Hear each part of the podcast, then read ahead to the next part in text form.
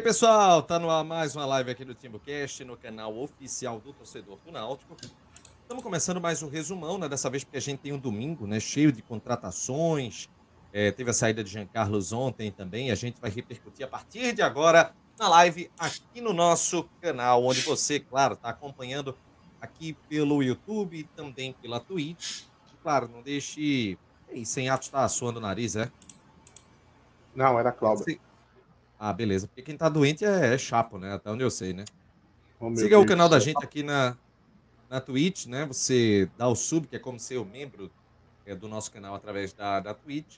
Superchat, você faz a tua doação faz tempo que a gente não ganha superchat, a gente tá desprestigiado completamente aqui nesse canal, viu? Não tem outra coisa não. Você pode fazer o seu superchat, manda sua doação que vai ser exibida aqui na tela. E você pode ser Natal magro, né, Renato? 7,99 é o valor. E você participa do grupo VIP do WhatsApp, você colabora com o canal, concorre a prêmios, tem muita vantagem. Fala aí, Gato. Não, Natal magro, né? O Natal magrinho, magrinho, magrinho. Completamente. Mas não manda é nem situação... a caixinha de Natal. Velho. É periclitante, podemos dizer. A gente tá aqui com um trabalho de apuração, trazendo em primeira mão, a turma tá nem aí. Situação, não significa nada, né, para as pessoas aqui, né? Ah, mas quando a gente fizer que nem Jean Carlos, que for lá no esporte pedir para pedir uma proposta e conseguir, aí não reclame, viu? Porque Yuri. O, Yuri, o, o muro tá baixo, né? O muro tá baixo. O muro tá baixo, ele leva. o esporte tentou levar Giancarlo para levar no assessor, para levar o, o Timbo Cash é rapidinho, viu? É os dois palitos. é rapidinho. Vamos começar, né? Ó, quem, que tá, quem que tá com o microfone ruim aqui? Diogo Ricardo tá dizendo. Quem Deve tá ser o dele. Ruim? Diz aí. Deve ser o fone dele. É, porque eu tô ouvindo aqui, o áudio de Cláudio tá ótimo, de Atos tá ótimo. Meu microfone é. Eu também tá bom. Um tempo considerável, não dá problema também, né? Não, nem tem tanto, né, Renato? Tem tanto não, assim. meu microfone tá legal. É porque o de Clauber, é, quando ele não fala perto, é, pega o som ambiente, tá ligado? Eu acho que é isso. Tá bom, tá melhor agora? Tá, quando, quando tu fala direto para o microfone, pega bem. Quando tu fala de lado, aí pega o som ambiente, faz um eco. Então, beleza. Ó, já estamos aqui, ó. Vocês serão bem-vindos do esporte. Ótimos profissionais, estou dizendo. o muro tá baixo. o muro tá baixo. O muro tá baixinho. Gente, olha, a inflação tá chegando, a gente vai reajustar tudo aqui, porque se o pessoal não valoriza, meu amigo, a gente tem que fazer a reposição aqui. Para onde não. Ô, Renato, só para antes de começar. Coisa, fala. viu? Fale. Fale, fale, fale. Não, pode, pode detonar aí. Yuri Romão, Yuri Romão, ele é. Ele faz uma administração lá não, no que, esporte. O que eu ia dizer aqui era o seguinte. Não, é que... É, o que eu ia dizer aqui era o seguinte, que. É... Vai, vai, Agora eu esqueci, perdi aqui o, perdi o raciocínio. Então deixa eu falar. Fale. Yuri Romão, olha, preste atenção, Yuri Romão. Yuri Romão, ele é tipo Orlando Jogador. Vocês conhecem a história de Orlando Jogador? O primeiro dono da Rocinha. O primeiro grande líder da Rocinha. Orlando Jogador era um cara que ele deixava o, os inimigos se aproximarem e fazia alianças. Então, Yuri tentou Jean Carlos, levou o assessor para levar o Timbucast a dois palitos. Só pois antes é. de começar, Renato, mandar um abraço aqui para. Valorizar o Timbucast, viu? Mandar um abraço aqui para Guilherme Cerqueira e Yasmin Assis, dois grandes alvirrubros. Guilherme sempre acompanha a gente, e Yasmin nem tanto, mas Guilherme sempre acompanha aqui, pedir esse abraço aí. E agora vamos voltar para a realidade do nosso. É a prima, é a prima de Débora? É exatamente. A própria. Grande Yasmin. Cheiro para Yasmin. Semana que vem vai estar todo mundo lá, né? É, na Renato também, vai estar também. Renato também conhece todo mundo, impressionante. Foda-se. Cita alguém aí que Renato não conheça, por favor. Não tem como, pô. Não tem, impossível, pô. É impossível, não tem. No Náutico não existe, não. Ó, vamos, vamos começar pela, pela saída do Ingrato. Pela saída do, daquele cidadão lá que alguém ousou chamar de ídolo um dia. Não fale assim, não, não fale assim do, do falo, querido Gian, eu falo, Giancarlo. Eu falo, querido um cacete, querido um cacete. Só porque ele bloqueou no Instagram, né? Irmão, Só eu, rapaz, bloqueou no Instagram. Não é bloquear Renato, não. Ele me bloqueou. O problema não é me bloquear, não. Isso aí, pô, tô um pouco me fudendo pra isso. Bloqueou Vitória, velho. Bicho, no Twitter dizia que era fã dele, com foto dele. Mas ele compartilhou a mensagem Até dela. Vitória, compartilhou véio, e bloqueou, bloqueou, o que mostra uma sociopatia. É louco, é louco, é maluco. É maluco. Ah, a turma, a turma gostou Meu do irmão, Jean. ele bloqueou todo mundo, velho. Isso não existe, velho. Ele me bloqueou, eu nem uso Instagram. Veja só, eu não uso a plataforma. Eu não uso, eu uso o Twitter. Aí ele, ele não usa Twitter, né? Aí ele colocou meu nome lá no Instagram. Assim, eu não uso, mas eu tenho um perfil. Aí ele olhou lá meu nome e vou bloquear ele aqui nessa rede social. Pô, eu nem uso a rede social, ele me bloqueou lá no Instagram. E, inclusive, não é o primeiro bloco que eu tomo de jogador. Eu acho que eu sou conhecido no elenco do Náutico, assim, porque é possível. Eu lembro de, de Franco, né? Franco eu, eu do nada eu descobri que Franco tinha bloqueado. Agora, Franco foi no Twitter, né? E agora tem essa de Jean Carlos. Bicho, ah, é, eu sou bloqueado gente... por Kiki também. Meu Deus do céu. Todo Ó. jogador do Náutico me bloqueia. Mas não sou bloqueado por Eric, cria do Jordão. Eric nunca Inclusive, vai me bloquear. Foi aniversário e nem por Cook, que é um verdadeiro ídolo. ele. Rapaz, Oi, rapaz, essa semana Dia do Jogo do Brasil, porra. Eu lá num, num protesto do cacete em Joana Bezerra. O pessoal fechou tudo ali da Gamenon. Trânsito do caralho. A galera louca querendo ir pra casa por causa do Jogo do Brasil. Eu lá ao vivo. Madeira lá, fogo, confusão, polícia. O trânsito ruim. Quando vi, passa no, num carro. Ah, é, é, é, com o celular tirando foto minha. Cookie. Indo que só a porra, velho. E eu lá ao vivo. O cinegrafista virado pro outro lado. Deu pra eu rir ainda, velho eu vi o que olhando, tirando onda. Depois eu fui ver a foto que tava no grupo que ele, que ele tá, eu tô também. E, ele mandando atualização, pô. Protesto aqui, parecia jornalista. Cuidado pra ele roubar teu emprego, não. Atualizando seu protesto no grupo. Ô, ô, Renato. Oi. Já que tu tá colocando essa resenha, co coloca aí o, o, o áudio que eu vou colocar aí no grupo. Pô, agora tu tá me dizendo isso, velho? Pô, é só é só abrir aí a, a página do, do WhatsApp e, e dar play no áudio, não? É, mas o, o, o, grupo tá meio, tá meio tenso. Peraí, acho é, que dá pra... velho. É complicado, né? É o áudio bota no celular, bota no celular, pô. Peraí, deixa eu ouvir aqui, deixa eu ouvir aqui. Não, não, o áudio pode colocar, pô, é de boa. Não, o áudio é de boa, pô. Como o Tanga te bloqueou, Atos? Não.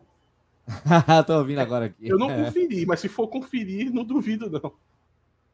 Deixa eu. Eita, aqui, ó, o Rubro Negro puto aqui comigo, ó. Que eu botei no Twitter, ó. Meu irmão, Renato. Renato meteu um gemido. em pleno 2022, porra. É, não pode. Todos os teus. Eu, eu ouvi e eu fiquei puto, mas não xinguei. Os xingamentos chegaram depois já. Eu não vi, não. Foi agora há pouco, porra. Imbecilidade de Renato, porra. No Twitter foi. Foi, porra, no Twitter, meu irmão. Meu Deus. Eita, foi muito bom, pô. Ei, escutem aí, escutem aí. Escutem aí, aí. Não é o gemidão, não, né?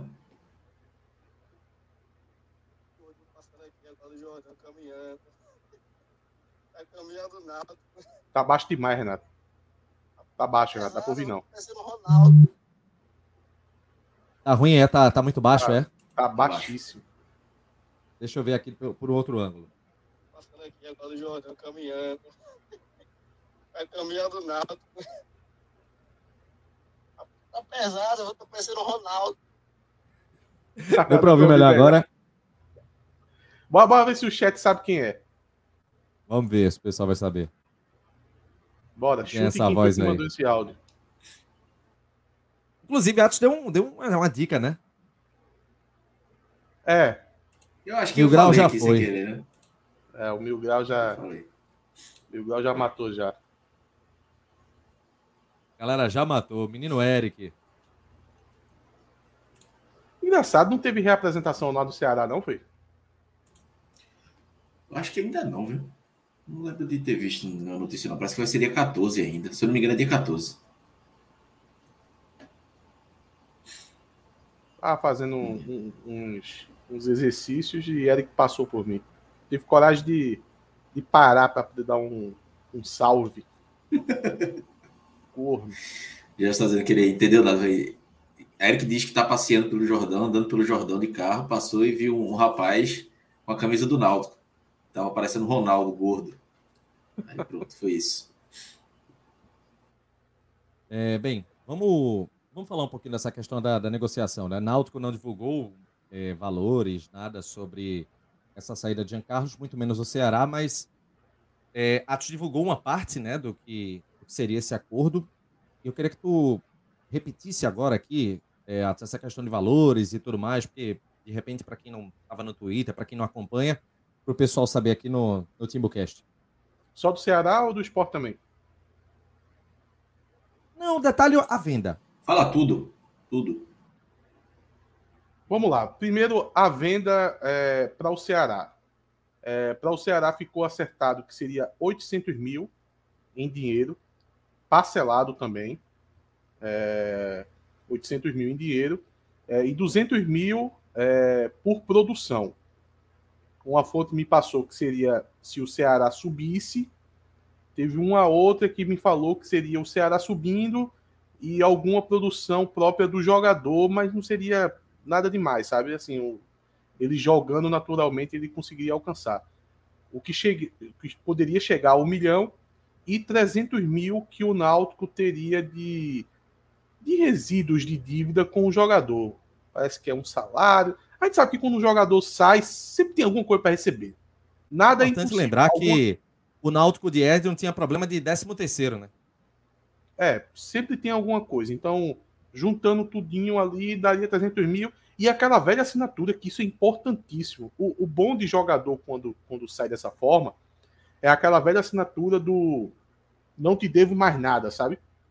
Porque ainda mais, o, o, o, tá aí um perigo que tinha no contrato de Jean Carlos, é que a gente vê aí jogadores que, que ganham na média salarial, quando sai, volta na justiça e ganha aquela fortuna, né? Que a gente sabe nem de onde saiu tanto dinheiro.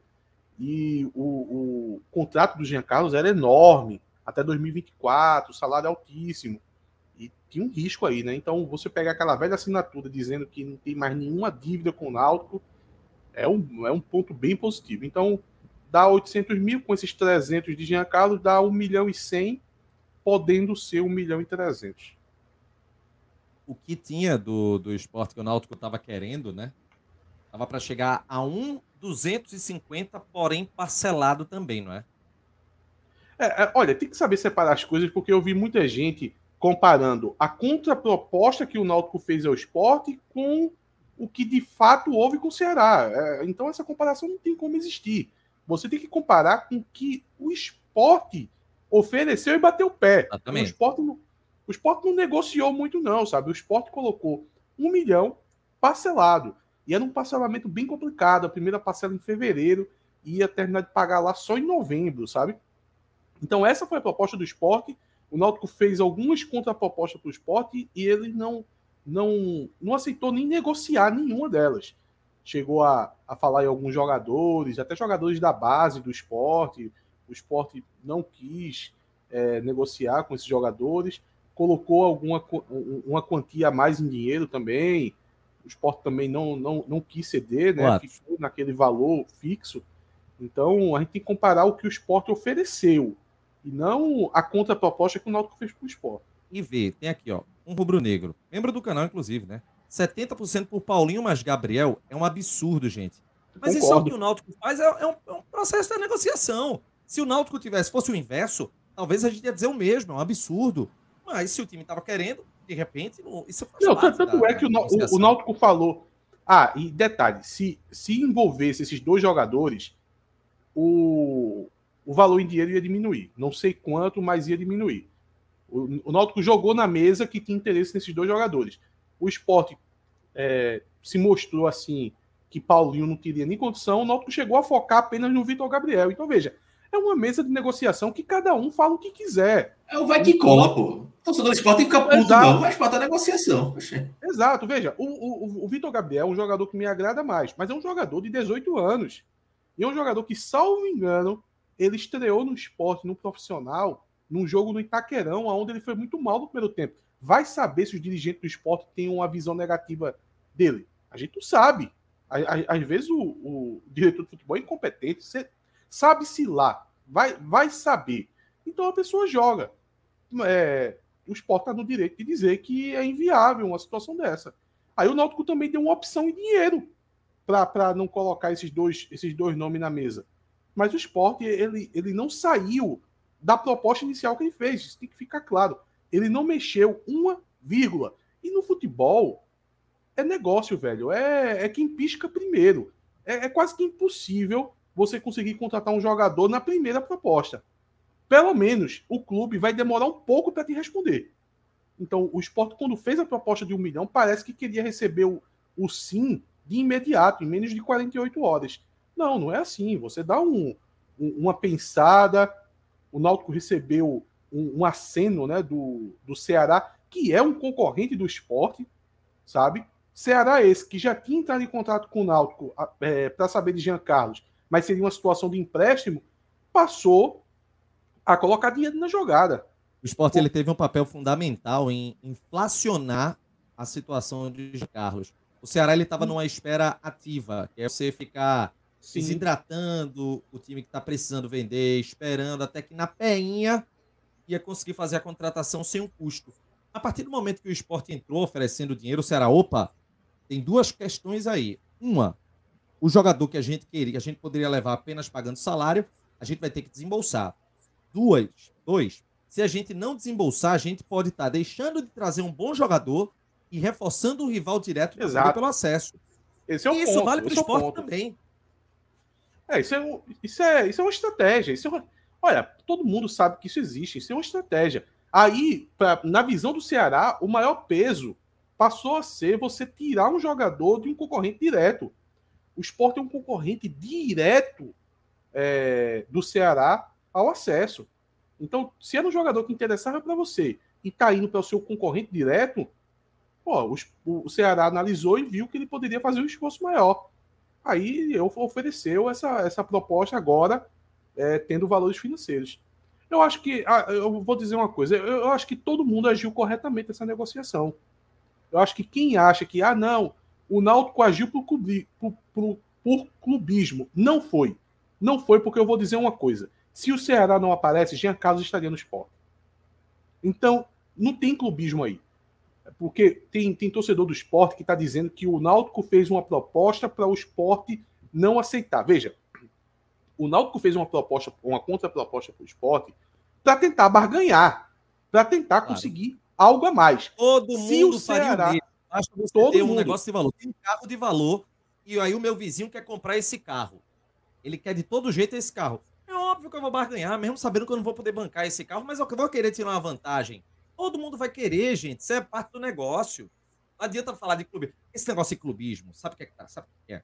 Isso é coisa de, como você está dizendo, todo mundo estava correto na história. Só que o torcedor do esporte vai ficar com aquela, oh, por isso que vão ficar na Série C, por isso que vão ficar na Série C, porque não querem vender é, um jogador para torcedor besta. Isso é papo de torcedor besta. Ah, amor de Deus, velho. Pelo amor de Aí Deus. o que acontece? O que o Náutico fez foi querer valorizar o dele.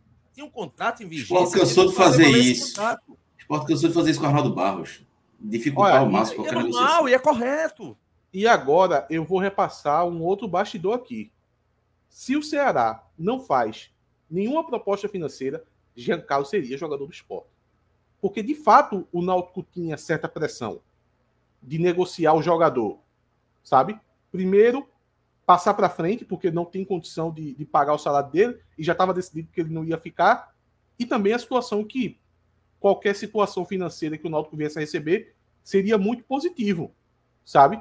Então, isso seria o, o, o que pesaria mais. Não existe essa opção de, sem o Ceará aparecer, o Náutico fazer só propostas absurdas para poder o esporte sempre negar e Jean Carlos não ir para lá. Essa opção, ela não existiria, sabe? Se Jean Carlos não recebesse uma proposta do Ceará, se o Náutico não recebesse uma proposta, uma proposta do Ceará, o Náutico ia ter que aceitar a proposta do esporte.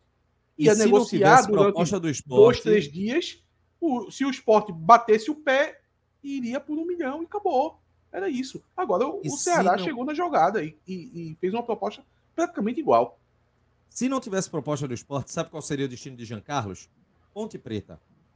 Era um time que estava esperando, era a Ponte Preta de L dos Anjos, que estava interessado em Jean Carlos, estava na espera, querendo que na Peinha ele saísse só para pagar o salário. Jean Carlos iria jogar no, no, na Ponte Preta. Essa foi a, a, a cronologia. Ele estava praticamente certo de ir para Ponte Preta Não, chegou o esporte com dinheiro na jogada. E aí o Náutico começou a negociação. O Ceará, que já tinha ficado de olho antes, mas querendo pagar apenas o salário, percebeu o perigo e disse: opa, vou investir. Até porque um ou dois dias antes conseguiu vender três atletas, salvo engano. Então entrou dinheiro em caixa e a necessidade de uma reposição de um jogador com a média salarial de bom número de entrega, teria em Jean Carlos essa oportunidade, que ia ser uma oportunidade onde não teria investimento direto, mas precisou ter porque o esporte inflacionou esse negócio. No final das contas, o esporte fez a proposta dele, é do jogo, o Ceará estava na espera sem querer pagar, depois precisou abrir o cofre, e o Náutico fez a negociação da maneira que tinha de ser feita. Quando era só o esporte que estava tentando, eu mesmo disse, rapaz, vende, vende, porque não deixe esse negócio, ah, porque é para o esporte, não. Se for o que tiver apenas venda. Não vai ter como pagar, venda. Depois, quando o Ceará demonstrou o interesse, eu disse, opa, e saibam negociar agora para ter uma melhor oportunidade. E por tudo que a está falando, a melhor oportunidade, de oh. fato, foi essa venda do Ceará. Fala, se, o, se o esporte tivesse aceitado a contraproposta, aí tudo bem. Viesse porcentagem de jogador e tudo, aí seria bacana. Uma, uma possibilidade que foi levantada aqui por, por um rubro-negro, né? Que o Kaique Pronaldo seria bom também. Na série se ele é rei. Veja, eu acho que poderia ser uma boa, mas qual a motivação que ele iria jogar o cara de mais de 100 mil de salário? Essa salário proposta não existiu. Isso aí foi o Náutico que pediu. O esporte não aceitou isso aí, não. É, e eu não sei também que eu preferia dois jogadores da base do esporte do que um Kaique. Por, por exato, exemplo. exato. Olha, a motivação desse cara aí, seria mínima. Claro. Isso aí, isso aí foi o seguinte: isso aí foi uma proposta que o Náutico fez. O esporte nunca aumentou um real de um milhão. Então, esqueça esse negócio de 1,2. Por 1,2, o, o esporte levaria sem Kaique, pô. Sem Kaique. E também não teve esse negócio de Kaique, não. O Náutico chegou a falar de Kaique em último momento, mas o esporte não aceitou. O esporte não aumentou um real de um milhão. Entendam isso. Era A proposta do esporte sempre foi um milhão puro. Nenhum real a mais e nenhum jogador envolvido. Ô, gente, Ponto. e tem um detalhe aqui, que é o seguinte. É, olha o que o comentário de Douglas. Esse é um ponto importantíssimo dentro de todo esse contexto. Eu gostei dessa contraproposta porque é dedo da diretoria nova. Isso mostra que os caras vão atacar esse mercado de jogadores jovens para gerar retorno financeiro ao Náutico. Certamente o pessoal da análise de desempenho, todo mundo que sabia que era uma, um bom valor, jogador de potencial na base do esporte. Opa, vamos nele ali, vamos puxar aquele jogador, ao invés de puxar um medalhão merda Exato. de 100 mil, de 80 mil, querendo trazer um jogador de nome. Não, é trazer um jogador que você possa trabalhar para ter um retorno, tanto um retorno técnico quanto um retorno financeiro. Ô, então, ô, foi algo. Foi uma estratégia bem, bem elaborada pela diretoria do Náutico. É preciso pra... falar quando foi certo, como fez. Só para matar essa questão do, da rivalidade, do clubismo, vamos lá. Tem que entender que ele existe. Ele existe. Eu não acho que ele pode, ele tem que ser predominante, mas ele existe. Vamos lá, eu vou trazer o, o, a saída de Ronaldo Alves para poder fazer uma comparação. Ronaldo Alves, quando saiu do Náutico, tinha uma proposta de um milhão para ele ir para o esporte. Eu já, já até falei isso aqui. Eu fui um dos poucos da torcida, eu e mais alguns, que foi a favor dessa ida. A enorme maioria da torcida foi contra. 99% foi contra. Ah, não, não se negocia com o rival. É, o cara era ídolo aqui, ou principal jogador, tal. Ele, na época ele estava batendo pênalti, era artilheiro do time, artilheiro. Ele era artilheiro do time. Então, eu fui a favor, porque o Sport estava na primeira divisão, o Náutico estava na Série B, então não tinha essa concorrência direta, pelo menos a nível nacional, e era um milhão ali que o Náutico estava precisando. Vamos lá. Se a gente traz para esse caso de Jean Carlos, como eu falei, se não tivesse proposta do Ceará e o Náutico tivesse que escolher entre ele ir para o esporte, com o esporte pagando um milhão, ou ele ir para outro clube sem receber nada, eu acho que ele teria que ir para o esporte e o Náutico receber um milhão. Então, o meu nível de considerar a rivalidade é essa. Agora, a partir do momento que o Ceará faz uma proposta igual, ao meu ver, é igual.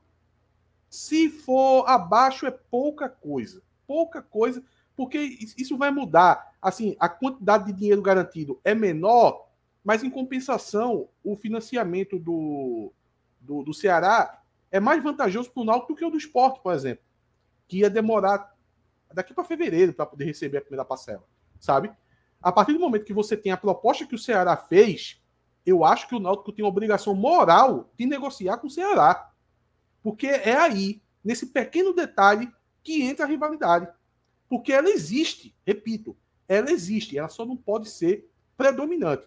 E o torcedor do esporte que acha que, ah, não, não, não teria que ver isso não, tal, essa nossa rivalidade é, é, é bobagem, alguns até ficam dizendo assim, ah, não tem rivalidade com o Náutico. Beleza. Digamos que do nada, como alguns clubes aí aconteceu, o Náutico virasse uma SAF e tivesse Diego Souza jogando no esporte. Porque hoje a gente sabe que o esporte tem uma condição financeira melhor que o Náutico, mas acontece que o mundo gira. O mundo gira. Aí o esporte pega um ano como 2019, por exemplo. Está numa crise, mas segurou o Diego Souza. O Náutico pega uma SAF e faz uma proposta para o Diego Souza. O Ceará faz uma igual. E aí? Vocês iam querer que ele viesse para o Náutico para ajudar o futebol pernambucano? Balela, balela. É o que eu estou dizendo. A rivalidade existe. Eu só não acho que ela de, deva ser predominante em todos os casos. Mas ela tem que ser considerada. Porque existir, ela sempre vai existir. Não tem como. Bem, Fora é, que... passar essa parte da negociação dos bastidores, antes tem. Atos aqui para complementar, diga aí. Não, não, é só para completar mesmo, que ainda tem um fator também. O Giancarlo no esporte atrapalharia o ambiente do Náutico. Infelizmente, isso aconteceria por causa da, da, do, do atual momento de espírito de Jean Carlos. Sabe? Jean Carlos, ele tá malucão da cabeça, velho. Ele tá malucão da cabeça. É isso que eu quero falar agora. É nesse, Pronto, é nesse ponto que eu quero entrar agora. Porque a, a postura de Jean Carlos, gente, eu, eu coloquei isso, inclusive, por uma coincidência ou não, a postagem de saída dele do Náutico, ela, ela falava disso também. Jean Carlos no Náutico entregou muito, Bom mas, velho, inclusive. é importante lembrar, ele foi anunciado em 6 de julho de 2019, três meses depois, desde o último jogo dele. Veio do Mirassol, de São Paulo. Estava três meses sem jogar, no ostracismo. Ninguém nem lembrava daquele jogador que tinha passado pelo Goiás, pelo São Paulo. O Náutico foi lá, prospectou. Opa, não sabia nem quem era. jogador. Não sabia nem quem era. Muita gente não sabia. Chegou nada no Náutico. Chegou nada. Jogou muita bola, mereceu o reajuste que teve, depois um novo reajuste, é, como é, extensão de contrato até 2024. Jean Carlos, ele mereceu tudo que ele ganhou no Náutico em relação a reajuste financeiro, garantia. Tu se lembra o primeiro valor, Renato? Oi? Tu se lembra o primeiro valor, o, o primeiro salário reajuste? quanto era? Eu Não, acho que foi o primeiro. Acho que era uns 40. O salário? Na Série C de 2019. Acho que era uns 40. Ele chegou 35, ganhando 35. Era, depois, quando teve o primeiro reajuste, ele foi para 70 mil. Depois passou para os 110. Era esse. 125. Foi... 125 agora. Pronto, seria, seria o próximo, né? Então, né? Seria não, não, não, esse já... ano. Já esse era. ano já era 125, então. Já Pronto. era 125. Veja, veja que progressão de carreira o cara teve no Náutico. Ele saiu de um nada para um jogador absolutamente valorizado no país todo. E aí, é, quando você assina um contrato, o pessoal diz: não, é, o trabalhador tem o direito de procurar o melhor na carreira dele. Isso a gente pode falar para mim que sou CLT, para qualquer um que é CLT. Todo mundo pode querer algo melhor na carreira. Mas se você é CLT e assina uma coisa chamada contrato, onde nesse contrato consta que você vai receber mais porque você está tendo uma extensão longa desse contrato, você tem que ter ciência, amigo. Você vai ter um salário bem melhor agora. Pô, massa que eu tenho um salário bem menor, bem melhor. Mas eu posso também arcar com a consequência de talvez o time não ir bem e eu me lascar afundar junto. A obrigação do time é pagar o que eu tenho previsto em contrato. Essa é a obrigação. Algo fora disso, só sentando e negociando. E se essa negociação não for vantajosa para quem está pagando o teu salário, teus direitos e tudo mais, o que é que tu tem que fazer? Dizer, pô, ficou chateado e tudo mais. Tem que cumprir. Ser profissional. E se estiver achando ruim, paga a rescisão e vai embora. Isso é o contrato. Se fosse o contrário, o Náutico teria de fazer o mesmo com o Jean Carlos.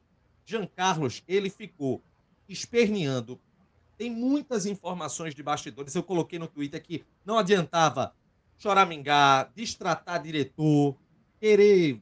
Meu Deus do céu, quero fazer uma loucura aqui porque eu não aguento mais esse presidente. Olha que a gente aqui é puto com as coisas de Diógenes. Só que a gente entende que hierarquia se respeita. Eu falei isso aqui, inclusive, em outra live por mais que Elano tivesse errado em colocar Jean Carlos no banco ou tirar ele no meio do jogo, mas é o técnico, é a autoridade. Eu posso reclamar com Elano. Jean Carlos não pode distratar Elano, por exemplo. Mesma coisa com Felipe Conceição, porque hierarquia se respeita. E aí acontece com o próprio presidente do clube também. Eu posso ter minha diferença, posso estar retalho com Diógenes e tudo mais, mas eu sendo funcionário do clube, eu posso estar puto que for, mas ainda assim ele é o mandatário. É a pessoa que manda lá e eu devo a ele respeitar enquanto ele paga o que eu, o que eu tenho de direito.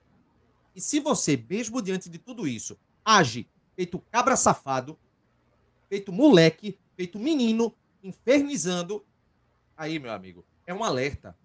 É um alerta não para o Náutico, porque é um problema a menos, é um peso a menos que a gente tem agora. É um alerta para o Ceará, um alerta até para o esporte mesmo, se fosse levar também. Porque uma pessoa que age dessa forma, querendo ignorar um contrato vigente, e outra, viu? Deu uma demonstração de ingratidão que, cara, é, é uma pessoa que teve as portas abertas pelo Náutico, jogou muito, teve idolatria, teve o lado afetivo de muitos torcedores. As pessoas enxergavam Jean Carlos como ícone, aquele jogador que todo mundo tinha como referência. E, velho, eu fiquei abismado, porra. Saiu bloqueando muita gente. Quando eu fui ver o seu Chico, cadê Carlos? Me bloqueou. Talvez, é, teve uns prints meus que foram divulgados lá no, no Náutico Mil Grau, talvez por isso ele tenha me bloqueado, mas também se não foi por mim, pouco importa. Quando o jogador sai do Náutico, eu paro de seguir a maior parte deles e com o Jean Carlos não seria diferente. É, agora, Vitória, caramba, velho. Vitória tinha foto com ele, é meu ídolo, tudo. Ela chegou no meu WhatsApp, Renato, foi só comigo que Jean Carlos bloqueou, foi?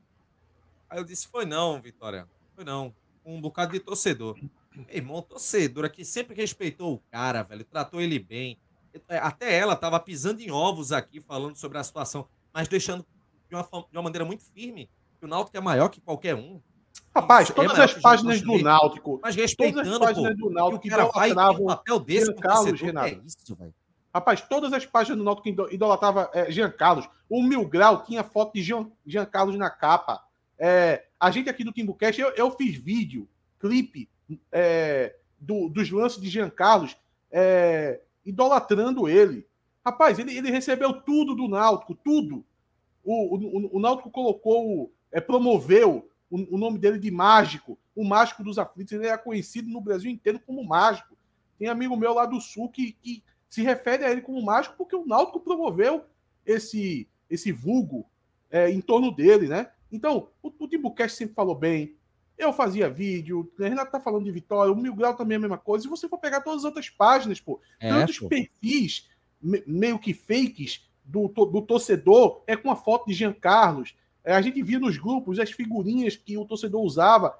O que é que Jean Carlos tinha a reclamar? o que é, naquele jogo contra o Botafogo da Paraíba, a torcida inteira promoveu aquelas fotos de Jean Carlos com, com a bandeira. Rapaz, Até camisa fizeram. Não tem nada, não tem nada para reclamar naquele, na, naquele jogo de despedida, né? Na, na, naquela vergonha que acabou não sendo, a torcida gritando o nome dele, as crianças chorando. Ele, meu irmão, o que é que Jean Carlos tem de reclamar do Náutico? O que é? Salário altíssimo. O cara chegou ganhando aqui 35 mil. Esse salário vai bater em 125 mil.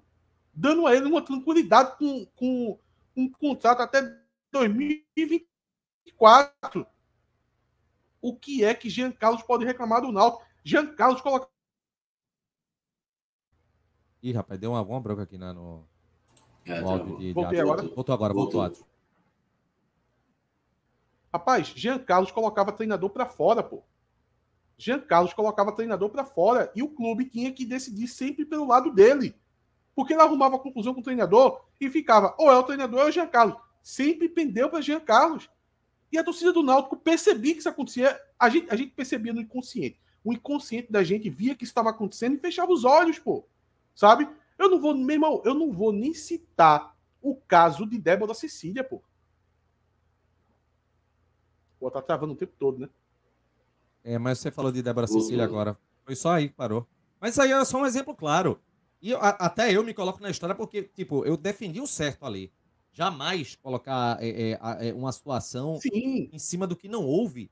E assim, todo mundo esculhambando o cara, velho. A torcida do Náutico, em peso, defendendo que ele fosse julgado pela forma correta, pelo que de fato houve. E ele foi julgado e condenado por isso mas não pelo que as pessoas queriam que ele fosse condenado, porque não tinha julgado, né? porque não tinha acontecido. Era uma tentativa ou uma agressão em si contra a Débora Cecília. E parece que nada disso foi levado em consideração Rapaz, momento, o que é, Jean, dessa saída Renato, dele. Viu? O que Jean Carlos recebeu do torcida do Náutico, Chiesa, por exemplo. Chiesa, que é maior do que Jean Carlos, não recebeu 20%. Porque a torcida do Náutico sempre foi muito crítica com Chiesa. Crítica em, em situações válidas, sabe? Na primeira passagem, a torcida criticava muito esse, essa personalidade dele, muito chorosa, sabe? É, meio que. Muita, muita gente chamava Chiesa de maloqueiro. Quem foi mais maloqueiro aí foi Giancarlo, viu? Nessa situação. Foi isso. A... Foi o pior tipo de maloqueiro, mesmo... viu? É aquele que nem se revela como. Só ah, para falar sobre essa questão da, da aí, postura de, de Jean, assim, é, acho que ele, o texto dele de despedida foi muito sensal, esperava algo mais. O texto do Náutico foi perfeito, acho que deu um, um, tapa ali de um tapa sem mão nele, bem dado, merecido. Então, o pessoal da assessoria que fez o texto foi muito bom.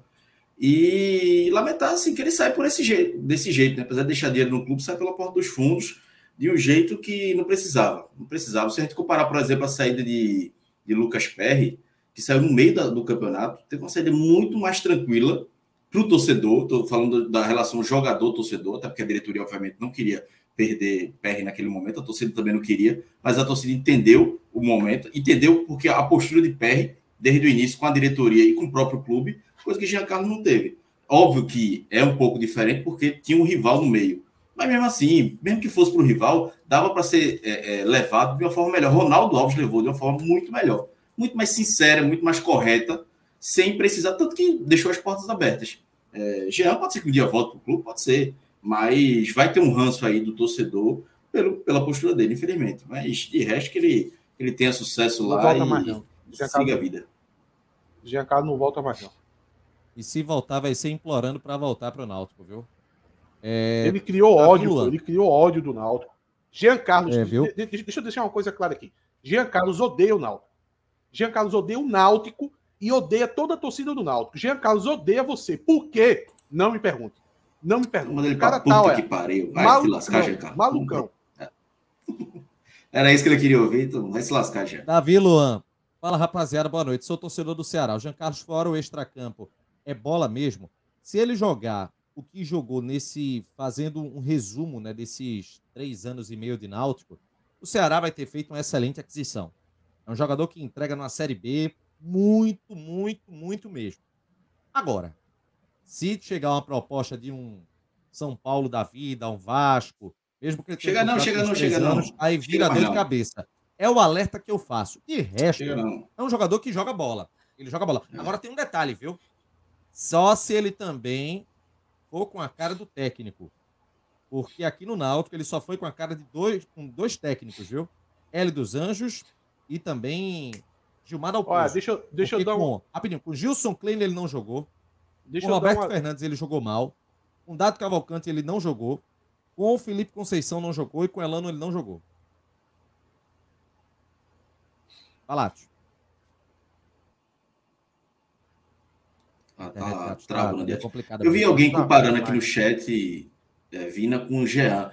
É, realmente é, é, um pouco parecido mesmo a relação, só que eu, acho que Vina teve problema durante a temporada é, com a torcida, com o clube e tal, né? Teve, teve algumas discussões e algumas eliminações do Ceará. Jean não, Jean viveu uma lua de mel nesses três anos, no, na, nos piores momentos. Jean nunca tomou uma vaia da torcida. pô. Nunca tomou uma vaia, nunca levou uma crítica, nunca, pelo contrário, sempre que ele era substituído, a torcida vaiava o treinador que tirava ele. Vina não, Vina ainda teve alguns problemas durante o, a temporada, principalmente esse ano. Já não, já está tendo relação desgastada agora pela postura dele. Mas de resto, eu acho que é uma contratação boa para o Ceará, um jogador de Série B. Tem uma característica parecida de Vina. É, não é um meia clássico de último passe, é mais de chutar, dá passe, obviamente, mas é mais de chutar um meia atacante, né? Eu acho que, que é, não sei ainda para onde Vina vai, mas não deve ficar. Eu acho que é uma troca bem interessante para o Ceará. De, sai Vina e entra Jean Carlos, uma característica que parecido. Agora, é bom o torcedor e o próprio clube ficar atento. Né? Não pode mimar Jean Carlos como ele foi mimado do Náutico como o próprio Ceará mimou Vina aí, né? Então, é, acho, que, acho que os caras lá também estão calejados também de jogador assim. Bem, é, até João é, Vitor... ele chega lá insatisfeito, né? Fala aí. Não, ele chega lá insatisfeito. É bom deixar isso claro. Que, o que já é um absurdo. O que já mostra o quanto ele tá meio malucão da cabeça. Porque o Ceará é um clube que passou quatro anos na Série A, é um clube que ele cai favorito a, a retornar à Série A. Então, é um clube que está bem mais estruturado, sabe? Alguém fica falando aí, ah, não, mas o Ceará tá com problema de dívida. Peraí, pô, o Ceará acabou de vender o Mendoza e o Messias pro Santos tal. Peraí, pô, o, o Ceará tem, tem alguns jogadores que ele precisa se desfazer, como o Vina, mas tá tudo controlável, mano. Tem nenhum desespero lá no Ceará, não. Então, é uma cidade muito boa. Pô, Fortaleza, quem não quer jogar em Fortaleza, pô? Uma torcida que lota o estádio e o Giancarlo se dá o direito, se dá o direito de ir para esse time fazendo beicinho, pô. Porque, não se engane, ele tá, ele tá indo fazendo beicinho. Giancarlo foi amarrado para ser colocado dentro do, do avião para poder ir, ir para o Ceará. A verdade é essa. Então ele precisa chegar lá no Ceará. Vá a dica aqui para os dirigentes do Ceará. Já chegue lá dando um balanço nele. Dizer, meu amigo, você tem que entender onde você está. Você tem que entender onde você está. Porque se for para chegar aqui insatisfeito, é melhor ir embora logo, porque Pô, o, o, Ceará hoje é maior do que o esporte, pô. Assim, pelo recorte, para um jogador e para um clube, eu preferia mil vezes ir pro Ceará do que ir pro esporte. Para mim, não tem nem como comparar. Para mim é incomparável. Para poder se dar o luxo de ir pro Ceará fazendo beicinho, faça-me um favor. É, Mário Falcão aqui, membro do canal. Você também pode ser membro do canal. Tem um botão aqui embaixo. R$ 7,99 é o valor.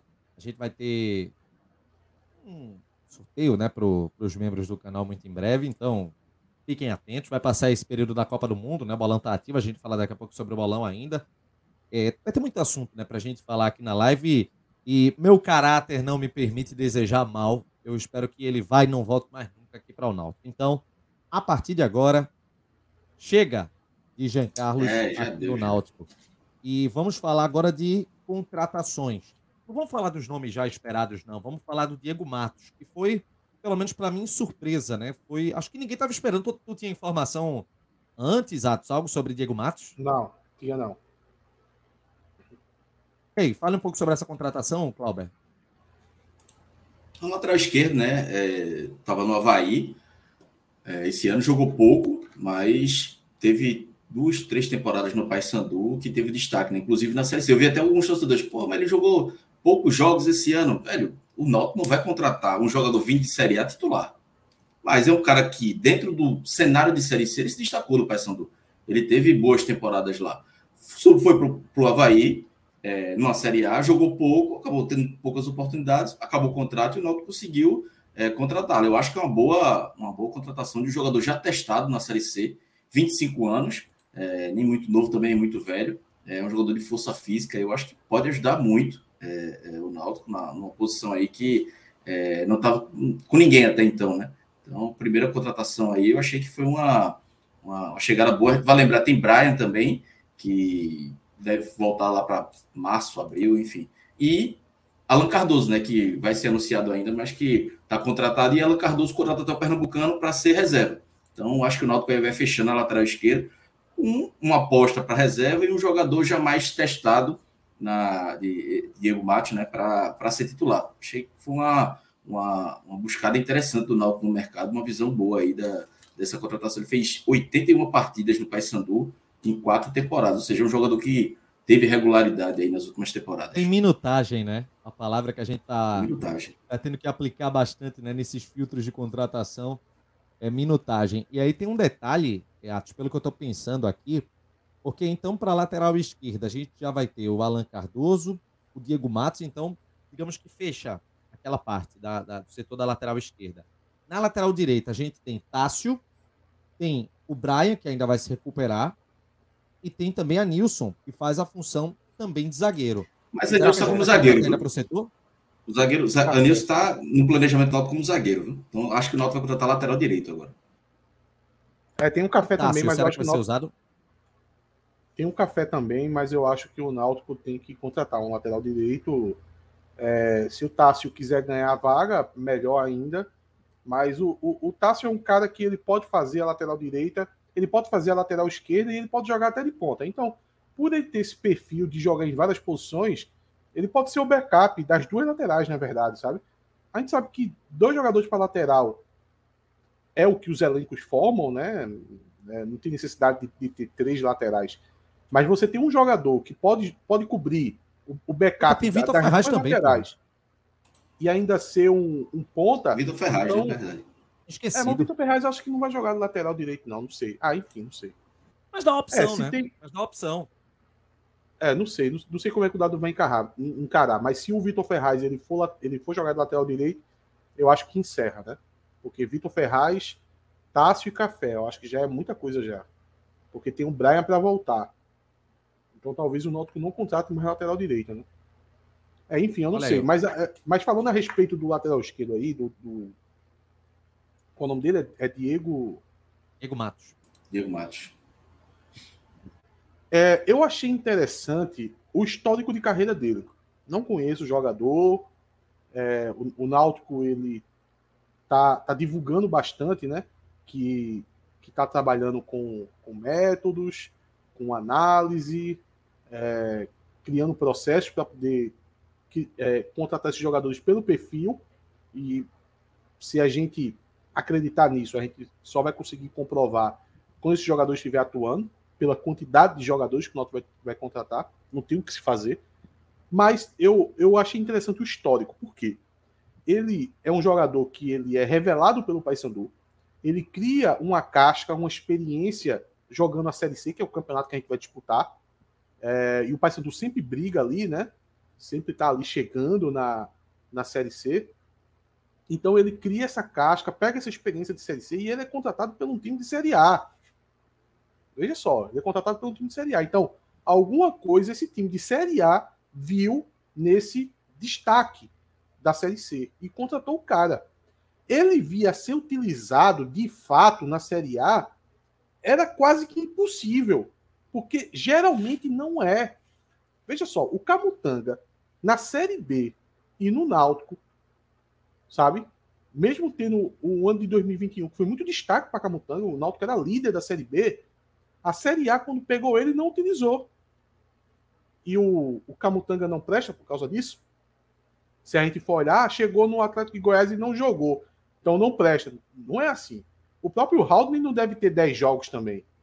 Então, eu, eu, eu pensei da seguinte forma: imagina o Náutico quando estava na C. A gente tinha Hereda, né?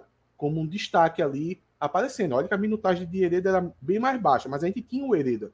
Imagina se um time da Série A seja ele qual for, pensasse o Hereda do Náutico, sabe? E chegasse lá por situações de dificuldade do, do campeonato, ele viesse a não jogar, o que seria algo bem, bem comum, né? O cara vai contratar um cara mais experiente para poder atuar. Aí o Hereda vai e não tem chance.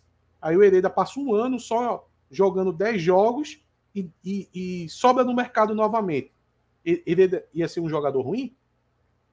nessa perspectiva, que ele sai como destaque do Náutico, vai para um time de Série A, acaba não conseguindo jogar e sobra novamente no mercado. Então eu acho que a, a história do, do, da carreira do, do, desse jogador é dessa forma, o que passa a ser interessante, sabe? É um jogador que foi destaque, pegou experiência e minutagem na divisão que a gente vai jogar, foi pensado por um clube da Série C, da, da Série A, e por causa de N fatores, que dificultam mesmo ele de atuar, ele acabou não atuando e voltou a sobrar no mercado. Pô, se todos os jogadores que o Náutico contratasse fosse nesse histórico de carreira, eu tava super tranquilo. Então, essa contratação, ela pareceu ser interessante. A, a, mensagem do meu universo. Nunca vi tanto jogador bosta sendo anunciado em um dia só. Eu conto é ou tu conta? Não, eu é isso. Eu, teve uma pessoa que chegou para mim e, e, falou assim: Olha, vai, vai ter anúncio hoje? Eu disse, vai. Aí ele perguntou: Alguém que tu gosta, eu não tinha nem informação do. Assim, o Alan Cardoso eu sabia. Mas eu não tinha nem informação. Eu, mas eu respondi para ele assim, falando assim: olha, todo jogador de Série C é ruim. Todo ele é ruim, meu amigo. Se acostume.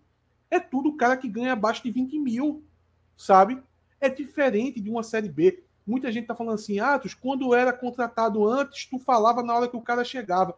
Agora é diferente, gente. Porque na Série B eu sabia o, o desempenho do, do atual time do Náutico e eu sabia o que era necessário para poder o Náutico tentar subir. Agora sabe? É o reset, aí o Náutico contratava um cara qualquer, eu dizia, não, esse cara aí, ele não vai ter o acréscimo de qualidade que o time precisa para conseguir o acesso da B para A. Agora é diferente, pô. Agora o, o, o nível baixa demais, porque é uma Série C, sabe? E a gente não tem um referencial do, do, do elenco, porque o Náutico não tem elenco, tá formando o elenco, sabe? E é uma prateleira de jogadores que é bem mais difícil de você avaliar. Porque é difícil conseguir informação desses caras. Porque se você for depender de ter visto ele jogar, esquece. Esquece. Na, na Série B, acontece de você conhecer o cara. Na Série C, não, velho. Na Série C, o mais provável é que você não conheça. O único que a gente conhece é o. É o. O, o, o Matheus. É, o Matheus Carvalho, porque jogou aqui. Apesar que ele vai vir pelo que ele fez de meia no Botafogo de São Paulo. Então, veja, é difícil. O resto dos que, dos que já chegaram e dos que vão chegar, possivelmente você que está aqui acompanhando a gente nunca vai ter visto esse cara jogar. Então a gente vai ter que é... esperar o time atuar em campo. Não, não tem para onde. Sobre a questão de Ronaldo Alves, é um, uma incógnita, velho. Vai ter que esperar mesmo, saber se o Ronaldo Alves vai conseguir algo. Se não conseguir, eu acho que ele pode ficar pelo menos para essa primeira parte, até o final do, do campeonato estadual. Não sei se para uma sequência de campeonato brasileiro, onde pode surgir mais oportunidade para ele. Eu acho. Isso não é informação, isso é apenas um achismo de Renato. É, o Alan Renato Cardoso, não escutei, eu, eu me perdi, Renato, desculpa. O que foi que Sobre Ronaldo Alves. Sobre Ronaldo ah, Alves. Ah, Ronaldo assim, Alves, tá. Eu, é, é, aquela, é o que eu estava dizendo aqui, que se não aparecer nada, eu até acho que ele fica para essas competições de início de ano, né? Copa do Brasil, Pernambucano, Copa do Nordeste. Mas quando chegar ali na janela de, do brasileiro, não duvido que surja uma oportunidade para ele, não. Para ele, ele sair. E aí não dá para contar. É algo que você tem que realmente pensar duas vezes em relação à, à situação dele no Náutico. Agora, fala sobre Alan Cardoso. Alan Cardoso, ele, ele foi do Santa, né? Ele estava onde agora, gente? Ah, eu não conheço Londrina. Não. Deixa eu ver aqui. Assim, eu, eu sei que ele jogou no Santa, mas eu não consigo me lembrar dele atuando no Santa, não. Tava no Ipatinga, Ipatinga e Resende esse ano. Aí Paysandu ano passado, Santa Cruz, Londrina também. Ele passou base do Vasco, passou sub-3 é do Santos. Ainda, né? Tem 24 anos, anos 24. 24. Mas 25 agora em janeiro. Qual foi o Santa que ele, que ele teve? Jogou no Tem Santa 20, em 2021. 21? É. Pelo menos é o segundo Pô, gol, 2021. Lembro um pouco dele, eu não consigo lembrar muito, não, mas vejo muita gente dizendo que no Santa ele foi bem. Foi o pior Santa, não foi? É o que caiu, né? É o que caiu para a Série D, né? Porra. É, tá mas foi pelo menos o. Mas foi pelo menos o último time do Santa, porque o Santa formou três times nesse ano. Ele jogou. Acho que o Pernambucano de 2021. Ele, ele, terminou, ele terminou o ano no Santa ele jogou cinco partidas no Pernambucano. Não, ele depois foi para o Paysandu. Ele terminou no Paysandu. Jogou o primeiro semestre no Santos. Primeiro mês, né? Até abril ali. E esse aí, Clauber? Julimar. Julimar é um jogador que o Náutico tá, tá interessado. Já tem uma, tem uma negociação aí. Mas é um jogador que eu acho um bom reforço. Mas que depende aí também da concorrência e dos do, do Atlético, né? Tem uma situação aí do Atlético, ele pertence ao Atlético Paranaense, é da base do Criciúma, que é uma boa base, né? Costuma revelar é, bons jogadores. Teve uma lesão, é, se recuperou, não está tentando essa contratação, é, é, já uma boa evolução, mas falta aí talvez o empresário esperando alguma coisa é, de, de, de, de, Série B, enfim, ou o próprio Atlético, né? Querendo ver se consegue a porcentagem de algum jogador. Mas se nada disso der certo, o Náutico tem boa chance de contratar. Teve até um, um torcedor. Um detalhamento sobre ele aí, para quem está acompanhando o Timbucast. É centroavante ele, é? Ou é ponta? Ele joga mais pela ponta. Eu acho que ele pode fazer centroavante, mas é, é, joga mais pela ponta. Ele pode. É, é, um jogador tem 21 anos, né? Deixa eu ver, é 21 anos que ele tem. Fez 12 partidas esse ano no Atlético, dois gols e duas assistências. É, da base do Atlético. Foi, era da base do Criciúma, subiu profissional, depois o Atlético contratou para para a base, né, para jogar aqui para Paranaense tal. O Atlético sempre costuma fazer esse tipo de contratação, é, mas e aí ele teve a lesão, né, acabou se prejudicando, mas a, é, são muitos elogios, né, da torcida do, do Atlético. O próprio Furlan, né, perguntei sobre ele para Furlan, Furlan fez muitos elogios, disse que queria jogador para chegar e se titular. Então, é assim, porque ele tem um, é, é, um porte físico, né? Ele joga pela ponta, mas eu acho que ele pode jogar como, como novo também. Vai, é... chama ele logo de Mbappé, vai. Já pensasse. Então, eu vi até um, teve até um cara dizendo que eu estava prejudicando as negociações do Náutico, porque divulguei, divulguei a notícia, né? Foda. Eu, eu, recebo a notícia, eu, como jornalista, não posso divulgar para não prejudicar o Náutico. Porra, se a, a notícia chegou para mim fazer o quê? Vou esconder? Vou guardar e dizer, não, vou, não vou prejudicar o Náutico. O Náutico não paga meu salário, eu, eu achei engraçado que ele, ele, ele depois respondeu a Clauber falando que é exatamente isso. Clauber não, não deveria trabalhar se isso prejudicasse o Náutico. Eu achei é. maravilhoso porque ele, ele matou a besteira que ele falou no peito e, e assumiu que é aquilo mesmo, tá ligado? Eu pedi para ele pagar meu salário. Steve Costa perguntando aqui sobre o jogador do Atlético Mineiro. Não, só veio o Ralf e acabou, né, pô? Rodrigo Léo já voltou, então. Inclusive, o Rodrigo Léo acho que vai jogar copinha, né? Porque no profissional ele não tá. É, eu tô achando estranho, velho, o Rodrigo não, não ser utilizado no profissional. Vou procurar saber a partir de amanhã para ver o que que. Como é que vai o que, é que vai acontecer com ele, né? Não sei nem se ele está no Náutico ainda. Eu acho que ele vai jogar a copia, porque no profissional, na lista que o Náutico divulgou, para iniciar a pré-temporada, ele não está. Então, é no mínimo estranha essa situação.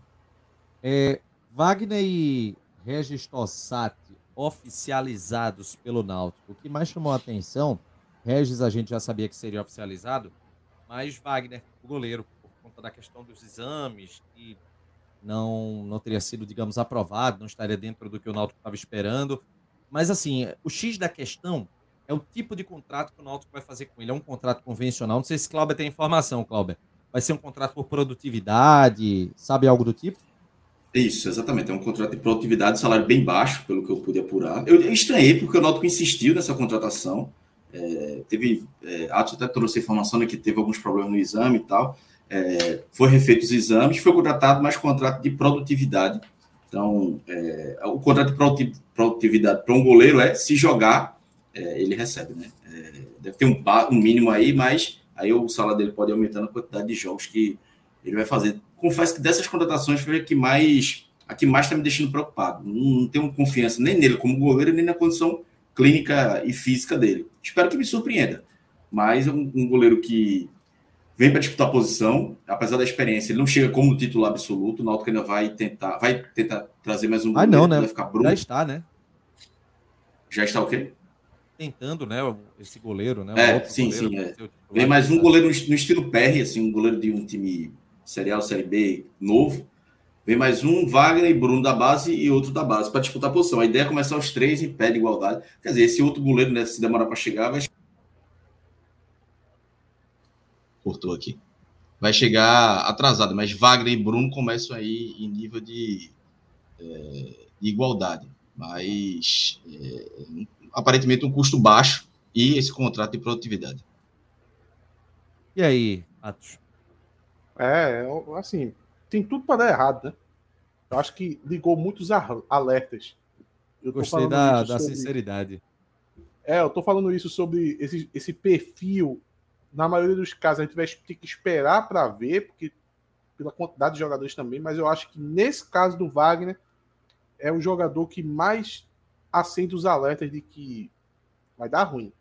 Porque além do desempenho dele técnico, tem a questão do desempenho do, da, da situação física dele, que é bem preocupante e a situação física tá puxando o nível técnico para baixo. O nível técnico que hoje já não é lá essas coisas, a gente viu aqui que o próprio Furlan colocou que com o passar dos anos a, a, a parte física tá puxando a técnica mais para baixo ainda. Então, dificilmente isso vai dar certo. Agora, o Náutico se colocou numa, numa, situação complicada trazendo o Wagner, porque o Wagner é um, é um cara experiente? É. É preciso ter um, um, um goleiro experiente? É preciso. Mas com esse histórico você fica já com todos os pés atrás. E eu tenho informação que o outro goleiro que o Náutico está tentando é muito jovem, sabe? Mas muito mesmo. Assim, as referências dele são as melhores possíveis. Dizem que, ah, chegar aqui vai ser o titular absoluto, tal, não sei o quê. Mas, cara, a idade dele me preocupa demais. É, digamos, um nem 8, nem 80. O Náutico está contratando um 80 e está buscando um 8. Um 8. Não está indo atrás do, daquele equilíbrio entre talvez um pouco de experiência, já uma entrega, um período de experiência maior. Não tem. Esse goleiro 8 é um goleiro de potencial, um goleiro como se fosse Não estou falando de característica, não estou falando de, de, perfil de atleta, nada disso. Mas é, digamos, uma aposta no estilo Lucas Perry mesmo. Aquele goleiro de time grande que não tem chance na equipe titular e que o Náutico vai tentar desenvolvê-lo jogando aqui. Só que, Só é que muito Perry, jovem, né? Qual é a idade de Perry? Nem... Qual a idade? 24. É, ó, é, é diferente. Perry tem 24 anos. Perry já teve experiência de ir jogar fora, na Europa. Esse que eu tô citando, parece que o cara tem 18 anos, pô. É, coisa para é 18 para 20 anos, exatamente. É uma idade muito é baixa para goleiro. Né? Para goleiro é muito baixa, muito. Mesmo. A idade de Bruno, né? Que Bruno que já tá aí. É, e assim, não, a gente é, costuma ter aquela discussão quando chega atacante, né? Que o pessoal costuma dizer assim: "Pô, mas o Náutico é, contratou Cook que veio da segunda divisão de, de Santa Catarina e tudo. Gente, não é todo dia que você vai contratar um atacante matador, goleador. Nem todo dia que você vai contratar um Lucas Perry que vai chegar no Náutico e vai mostrar um talento que você vai olhar assim, meu Deus do céu, isso é um jogadorzaço que tá vindo para cá. Não é toda vez. Vai se criar uma expectativa grande se vier de fato um moleque, mesmo com potencial, mas ele vai carregar talvez um fardo que nem seja o dele. É da expectativa de que ele possa fazer o que o Lucas Perry fez no Náutico.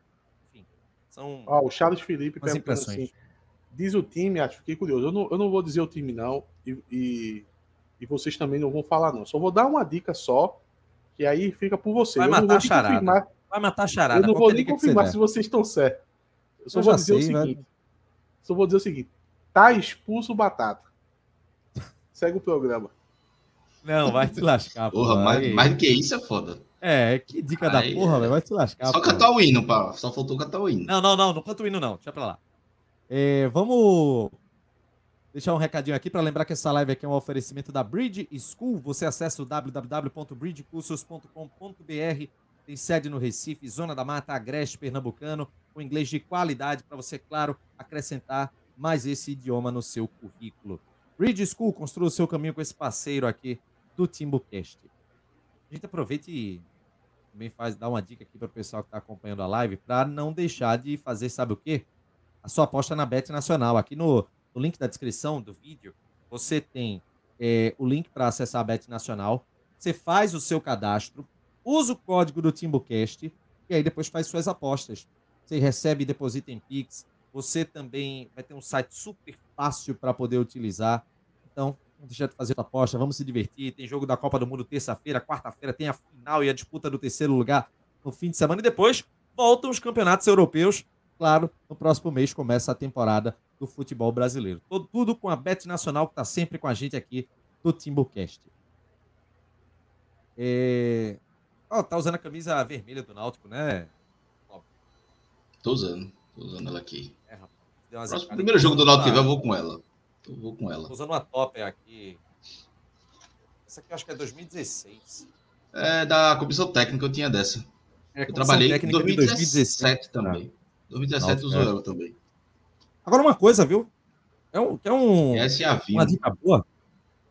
Quem for aqui na, na descrição do vídeo, Camisa oficial do Náutico de 2021. Qual é o valor mesmo, gente, que está na descrição do vídeo? Acho que é 129, né? 129 a camisa 2021? Acho que é. Pô, acho, vou ter que ver aqui. Eu vou achar aqui. Não tem problema não. Acho agora. Vou mostrar aqui. Se for, porque, pô, todo mundo que quer uma camisa do Náutico dá de presente, ó. Camisa oficial do Náutico 2021. 129,90. Camisa oficial do Náutico desse ano, a 2022, R$ 149,90. E a camisa Adidas, Adidas, viu? Qualidade. Aquela camisa linda da Adidas que o Náutico usou nessa temporada, R$ 199,90. Os links estão bem embaixo da, das frases. É só você olhar na descrição do vídeo, acessa por esse link, faz a tua compra dessas camisas oficiais do Náutico através dos links que estão aqui na descrição do nosso vídeo garanta a camisa do Náutico com desconto. Se você não é colecionador, quer comprar para usar, vamos embora, usa. Se quer comprar para presente de Natal, fim de ano está chegando, faz a tua compra e garante esse belíssimo presente ao Virrubra aqui através dos links dos parceiros aqui do Timbucast. É... O que, é que tem de expectativa, hein, para amanhã? Amanhã vai ter, deve ter o anúncio Alan Cardoso e mais um jogador aí, pelo menos, que o Náutico vai anunciar. o meio-campo. É, tava procurando saber, o Náutico, alguém falou de volante aí no chat. O Náutico contratou o Paraguai, como é o nome dele mesmo? É Galto, é? É. Galto, é ele, o G. Galto, né? Deve vir mais um. E é, até eu pegando um gancho do que a falou, essa questão de qualidade e valor e tal. É, os, pelo menos dois volantes que vem aí, o valor dos caras é, é, é não deve chegar ou chegar ou, ou, é, deve ser o mesmo valor do, que o Djavan recebia no Náutico. Então, é uma realidade muito diferente de Série C, né? Eu espero que a qualidade seja melhor do que o Djavan, até porque o Djavan recebeu um salário mais alto do que a qualidade dele é, é tinha, né? Principalmente com a Série B. Mas o Náutico vai ter esses, deve ter mais, mais um volante para chegar. É, perguntaram aqui qual meia, né? É, qual vai ser o camisa 10? Acho que o camisa 10 hoje do Náutico é Matheus Carvalho, né?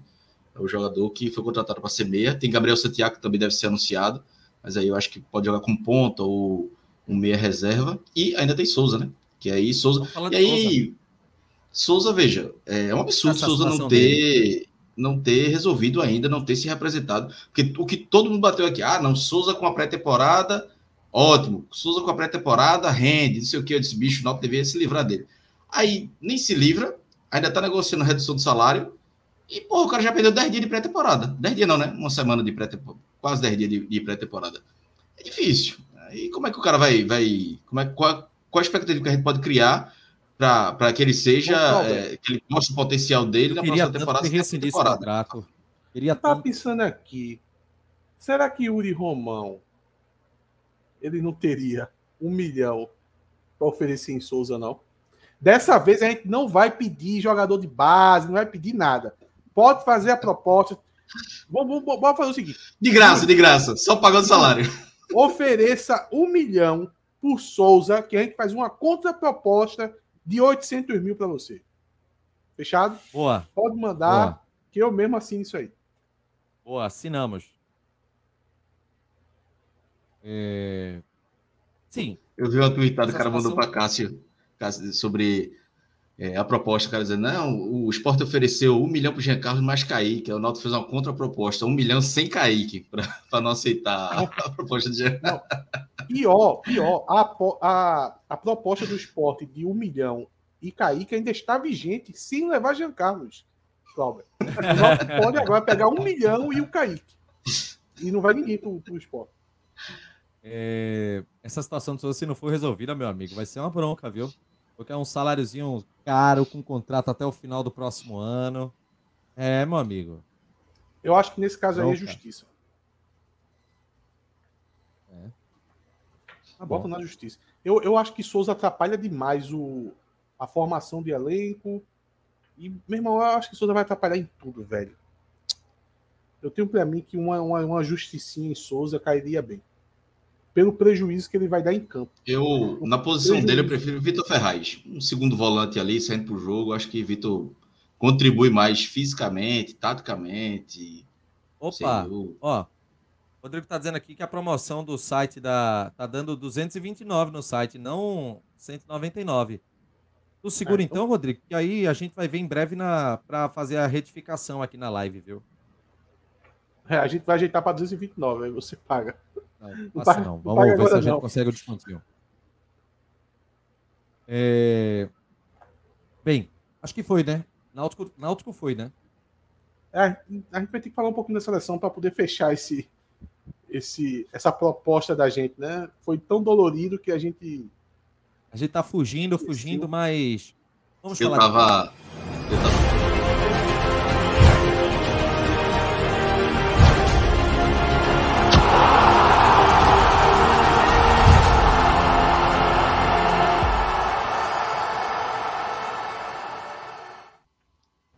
Que cortada do caralho eu levei. É. Pô, pô, cortada com vinheta agora. Renato tá se foda, agora ele corta com vinheta. Eu fiquei, porra, na cara Ó, agora. Eu tô que nem aquele vídeo que, que viralizou, aquele jogador do Botafogo, porra, que eu não eu esqueci do nome, que eles assim, vontade de chorar e morrer, tá ligado? É Léo do Santos, pô. Léo, é, lateral esquerdo do, do Santos. Santos não, do Botafogo não. Santos, pô, do Santos. Ah, foi do Santos. Acho que aquilo ali foi no título brasileiro, 2004, 2001, um negócio assim. Meu irmão, quando, bicho, eu, eu acordei ontem, velho, pensando no jogo. Hoje pensando. É, é inadmissível, velho. É inadmissível. Foi, olha, foi uma pancada Começou... mil vezes pior que a de 2018 contra a Bélgica. Mil vezes pior. Foi a pior derrota que eu vi desde 2006 do, Náutico, do Brasil. Pior derrota que eu digo assim, não é questão de placar, não, mas de jogo mais de expectativa de que tinha, do jogo tá na mão, da prorrogação. Derrota merda da porra, velho. Assim, porra, quatro minutos para acabar. Fez um gol na prorrogação. Croácia, porra. Não, é. Ainda eu, eu tava querendo. eu tava querendo. também, né? Não, eu, quando começou a Copa, eu não queria falar de Náutico. Agora eu não quero mais falar de Copa. Eu queria, quero o Náutico de volta. É, assim, eu não, eu não quero julgar a carreira do Tite, eu não quero julgar o, toda a passagem dele no Brasil, até porque ele é um treinador de ponta no Brasil, mas eu acho que não tem como escapar de culpabilizar ele, de, dele ser o, o, o principal personagem da derrota do Brasil. Porque a partir do momento que você consegue citar 50 erros do, do Tite em relação a esse jogo, que de alguma forma, ou direto ou indiretamente, estão relacionados a esse jogo, dá para citar uns 50 erros de Tite. Então, ficou inevitável, pô. Inevitável. Foi o grande culpado da derrota para mim. O, o, pior jogo de Tite na seleção. Assim. E olha, eu sempre defendi muito Tite. Acho que era, era o melhor nome para a seleção brasileira, porque é o melhor treinador brasileiro hoje e há muitos anos. Mas, bicho, ele errou na demora para substituir Rafinha, errou ao tirar Vinícius Júnior, errou deixar Paquetá mais no, é, até a prorrogação, errou nos pênaltis, é, e não ter colocado Neymar. Eu acho que para mim Neymar era para abrir. Mas Neymar sempre bate o quinto, ok. Mas na hora que tem ali a cobrança. É, é, deixa, é, mas Militão tava, tava. machucou, né? Danilo. É, Militão tava. É, cansou, né? Já tava com câmbio e tal. Aí, mas, aí tem o quarto pênalti. Mas tem Daniel Alves, né? Que foi ele que levou, né? É, é. E aí tem o pênalti. Na hora que tem a última, basicamente a última, o pênalti. Podia ter sido o último, como foi o último pênalti de Marquinhos era para ter colocado Neymar. E aí, no final, a postura dele, assim, a postura dele no final e a coletiva também me incomodaram tanto quanto o que ele fez durante o jogo, porque sair e, porra, aí ele, ele até falou, né? Não, mas quando tem vitória eu não vou comemorar com os caras. Mas, velho, é uma eliminação de Copa do Mundo, é um contexto à parte. Tinha que ir lá, Foi pegar o menino, principalmente demais, Rodrigo, muito, pegar o, os meninos que estavam chorando, pô, dar moral e tal. E, e, ele era, pô, o líder do grupo era para fazer aquilo ali. Casimiro foi na torcida, agradecer, pedir desculpa. O treinador tinha que fazer isso. E aí na coletiva depois ele a justificativa dele, sobre o pênalti não me convenceu. Depois ele fala: "Ah, tô em paz". Porra, que em paz, Tite. Tem, tem que te sentir, pô, tem que mostrar que tava puto da vida, triste, que teve uma derrota merda. E nada disso ele fez. Então me incomodou demais. Acabou o ciclo dele, né? É, é, um ciclo bem abaixo do esperado. Teve muitos resultados, mas na Copa do Mundo Pecou, e aí esse dia de. que enganam a realidade, velho.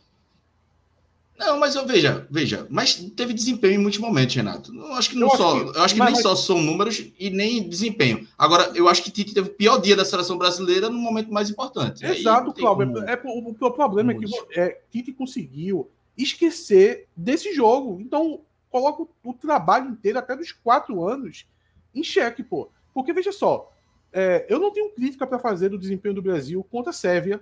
Eu não tenho crítica para fazer do desempenho do Brasil contra a Suíça. Contra Camarões também não, porque foi o time reserva. Contra a Coreia também não. Mas qual é o problema? Que ele entrou contra a Croácia da mesma forma que entrou contra a Coreia. Para mim, esse foi o maior erro tático do jogo. E qual foi esse erro tático? Jogar com o Neymar enfiado dentro dos três atacantes e o Paquetá também. Então, se ele fez uma blitz de quatro, cinco jogadores em linha no ataque contra a Coreia, deu certo porque era a Coreia. Era a Coreia. A Coreia estava tonta. Aí o Brasil saiu ali colocando um gol atrás do outro. Agora, você quer fazer isso contra a Croácia, pô? Não tem condição. O Brasil perdeu o meio campo. Neymar enfiado entre os atacantes. Paquetá, às vezes, Paquetá morto e às vezes também se enfiava. E o Casemiro fez a pior partida dele com a camisa da seleção. Então, Também. quem é o meio-campo do Brasil? Ninguém. Só tem defesa Casemiro ruim, o time ruim. Por isso que eu botava Bruno Guimarães. Acho que no intervalo já tinha colocado Bruno Guimarães no lugar de Paquetá. Da, um, um, um, dos erros. Um dos erros dele. É. Ele tinha que e Paquetá, o campo. Paquetá acabou melhorando na prorrogação, virou quase um centroavante, né? Ele estava subindo muito, Paquetá mas na prorrogação virou um centroavante. Paquetá jogar o jogo inteiro é um absurdo. Ele não ter trabalhado com o Guimarães nesse jogo. E outra, eu não teria tirado o Vinícius Júnior. Não tinha tirado o Vinícius Júnior. Ainda mais para colocar o Rodrigo numa posição que ele nunca jogou. Se fosse para tirar o Vinícius Júnior, coloca o Martinelli, pô. O, o Martinelli teve destaque nessa, nessa, nessa mesma Copa o suficiente para, numa necessidade que o Vinícius Júnior não tivesse desempenhando, botasse ele. Ele opta por botar o Rodrigo numa posição que o Rodrigo não estava nem jogando, porque o Rodrigo, ele, por muito tempo no Real Madrid, ele foi ponta direita, e agora, esse ano, ele começou a trabalhar um pouco mais centralizado, substituindo o Benzema, tal. É a forma que o, o Real Madrid tenta jogar. No Brasil, chegou a jogar na posição do Neymar. Então, é isso. Agora, você do nada botar o cara de ponta esquerda aí que não dá. Tendo o Martinelli. E ele entrou bem, né?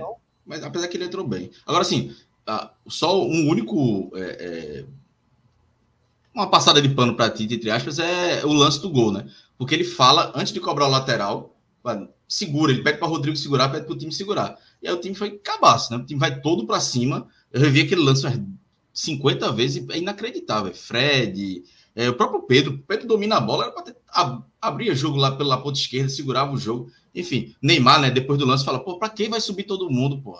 Enfim, teve esse, essa recomendação de Tite, teve, o próprio Neymar reclama depois, e os caras sabe foram é problema, uma, uma, burrice impressionante. Sabe, sabe qual é o problema, Cabo? É que numa situação como essa.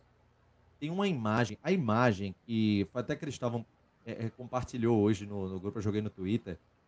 Aquele placar 1 a 0 116 minutos do segundo tempo. No, no segundo tempo da prorrogação. Aquilo ali, com o Brasil ganhando por 1 a 0 é inacreditável. Você vai martelar aquela imagem por muito tempo, velho. Muito tempo a gente vai martelar aquela imagem ali. Ô, Cláudio, o problema é que numa situação como essa, os pequenos erros começam a, a voltar, sabe? Porque quando o Tite convocou, pelo, pelo potencial que o elenco tinha, pelo potencial que os atacantes tinham, sabe? E até pelo desempenho que ele teve na, nas eliminatórias, eu disse: não, beleza, a seleção é essa daí. Mas aí eu tô passando um pouco de pano para ele, porque ele, ele, ele ganhou esse respeito. Agora, quando esses pequenos pecadilhos vierem a ter um, um tamanho gigante e influenciar no trabalho dele, aí eu não posso continuar defendendo, pô. Porque aquilo vai engolir ele. No, no lance do gol, você citou o Fred, que é um pequeno pecadilho, ele usar tanto o Fred, ele usar tanto o Fred, tendo jogadores melhores do que Fred no elenco. Era Fabinho, né? Era Fabinho. O Fabinho é, é, é, um jogador muito melhor do que o Fred. Então, veja, um pequeno pecadilho dele. Ah, você citou o outro, Pedro. Rapaz, o Pedro tá na Copa, para mim é um, é um absurdo. Eu repito, no momento que ele faz a, seleção, a, a, a, convocação, pelo desempenho que ele teve, você tem que respeitar, meu. Você tem que respeitar, porque, pô, o cara tem um desempenho daquele, ele decide levar o terceiro, é, o, o, terceiro centroavante, o, o, o, o Pedro, você tem que respeitar. Agora, se um cara se machuca e o Pedro precisa jogar e desempenhar muito mal, você vai ter que ser cobrado. Para mim, o Pedro foi uma coisa constrangedora ver o Pedro em campo toda vez que ele entrou. Porque é nítido que ele não tem nível para estar tá jogando ali no, no, no meio do, da, da, da, daquele nível de jogadores, sabe? É, é como se fosse água e óleo, pô. Não dá, não dá. Tenho três considerações. Uma, assim como o Pedro, Fred, não dá. Não tem condição. É outro. Não tem a menor condição ali. Entrava, comprometia tudo. E agora dois pontos. Um, é, Richarlison é um bom atacante. Não, não tenho o que dizer em relação a isso, não. Mas uma seleção brasileira sem um homem-gol, homem-gol, aquele cara que é goleador, matador, que tem número. O Brasil foi campeão é, é, as cinco vezes tendo homem-gol. Tendo jogador que fazia gol, que entregava bem, um ou dois jogadores. Mais recente a gente pode lembrar Ivaldo e Ronaldo, 94, Bebeto Romário também. É, 70 você tinha Pelé, 62 Garrincha, 58 Pelé, enfim. Você tem homem-gol. Se você chega numa Copa sem essa peça, você já perde muito, muito mesmo. Por isso que eu estava até comentando nos grupos, dizendo, gente, se é Hendrick, ele, ele é Hendrick, né, que pronuncia, né, o menino do Palmeiras, né? Se ele for pro, pro Real Madrid e lá fizerem dele um homem-gol, eu passo a ter esperança numa seleção com aquele jogador ali de frente, assim como Mbappé pela França, um fenômeno, claro, já com 19 anos, já estava levando o título para a França. A gente precisa de um homem-gol, de alguém que entregue com muito número na Europa. Além disso, uma outra coisa também. É, em 2002, nós tínhamos uma parede na meta, chamada Marcos, e que não apenas era uma parede, como também pegava pênalti. Era aquele que, na hora do milagre, ele ia fazer o milagre.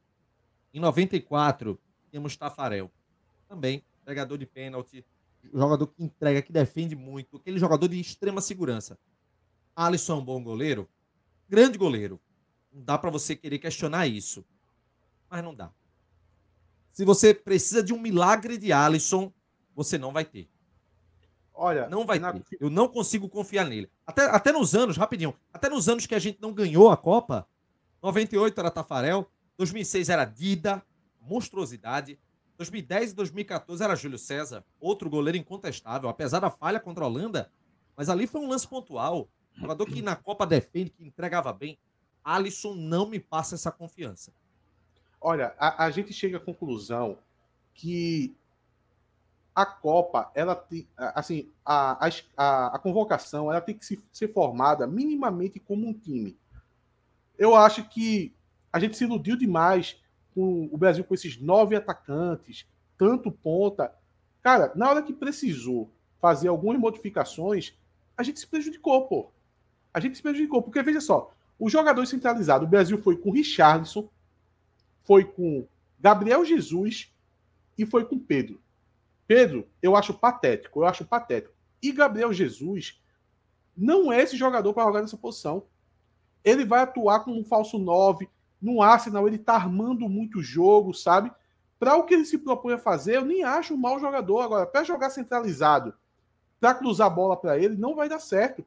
Aí você nota que os caras corretos ficaram no Brasil, no, no, no Brasil, entre aspas, né?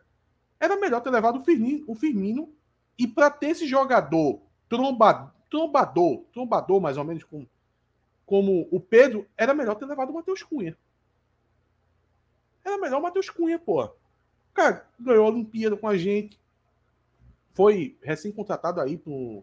Ele, ele tá jogando aonde? É, é, é Juventus. Atlético é... Madrid. Atlético, Atlético Madrid. Madrid. É, Atlético Madrid.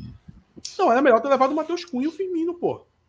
Porque o Pedro é um Zé da esquerda. E o Gabriel Jesus, para aquela posição, também. Pô, com, com o Matheus Cunha e com o Firmino, primeiro que a gente teria o Firmino que poderia jogar na posição do Neymar, sabe? E o, o, e o Matheus Cunha, de fato, é um trombador. É um cara que você pode botar a bola na área. Pedro, desculpa, velho, não tem condição. Eu não tô. Eu não, e eu não falo isso porque eu acho que é um jogador péssimo, horrível. Não é isso. É porque eu acho que a posição do centroavante você precisa amadurecer. Eu tenho certeza que daqui a quatro anos o Pedro ele vai ser um jogador bem melhor do que a gente está vendo hoje. Mas hoje não dá, pô. Hoje não dá. Ele foi por causa da pressão de levar jogadores do Flamengo. Para mim está claro. Veja, eu, eu queria ter visto o Pedro, eu achei, concordei com a convocação dele, é, mas foi constrangedor mesmo o desempenho dele na Copa. E vi muita gente também falando: ah, Pedro tem que ficar na frente do Gabriel Jesus. Os dois tiveram o, o mesmo desempenho. É... Pedro foi pior. Mateus... Não, foi muito pior, muito pior. É... Matheus Cunha acho que poderia, poderia ter ido mesmo. Mas assim, é, é difícil. É, acho que nenhum, nenhum desses aí iriam agradar 100%. O Firmino ia ter crítica. Oi. Quer, quer, quer, quer ver um jogador que, se você pensar direitinho, falta muito na seleção e a gente não dá o braço a torcer. Se, imagina a seleção do jeito que tava. Dudu do Palmeiras, meu amigo. Se encaixa direitinho ali na, na seleção, pô.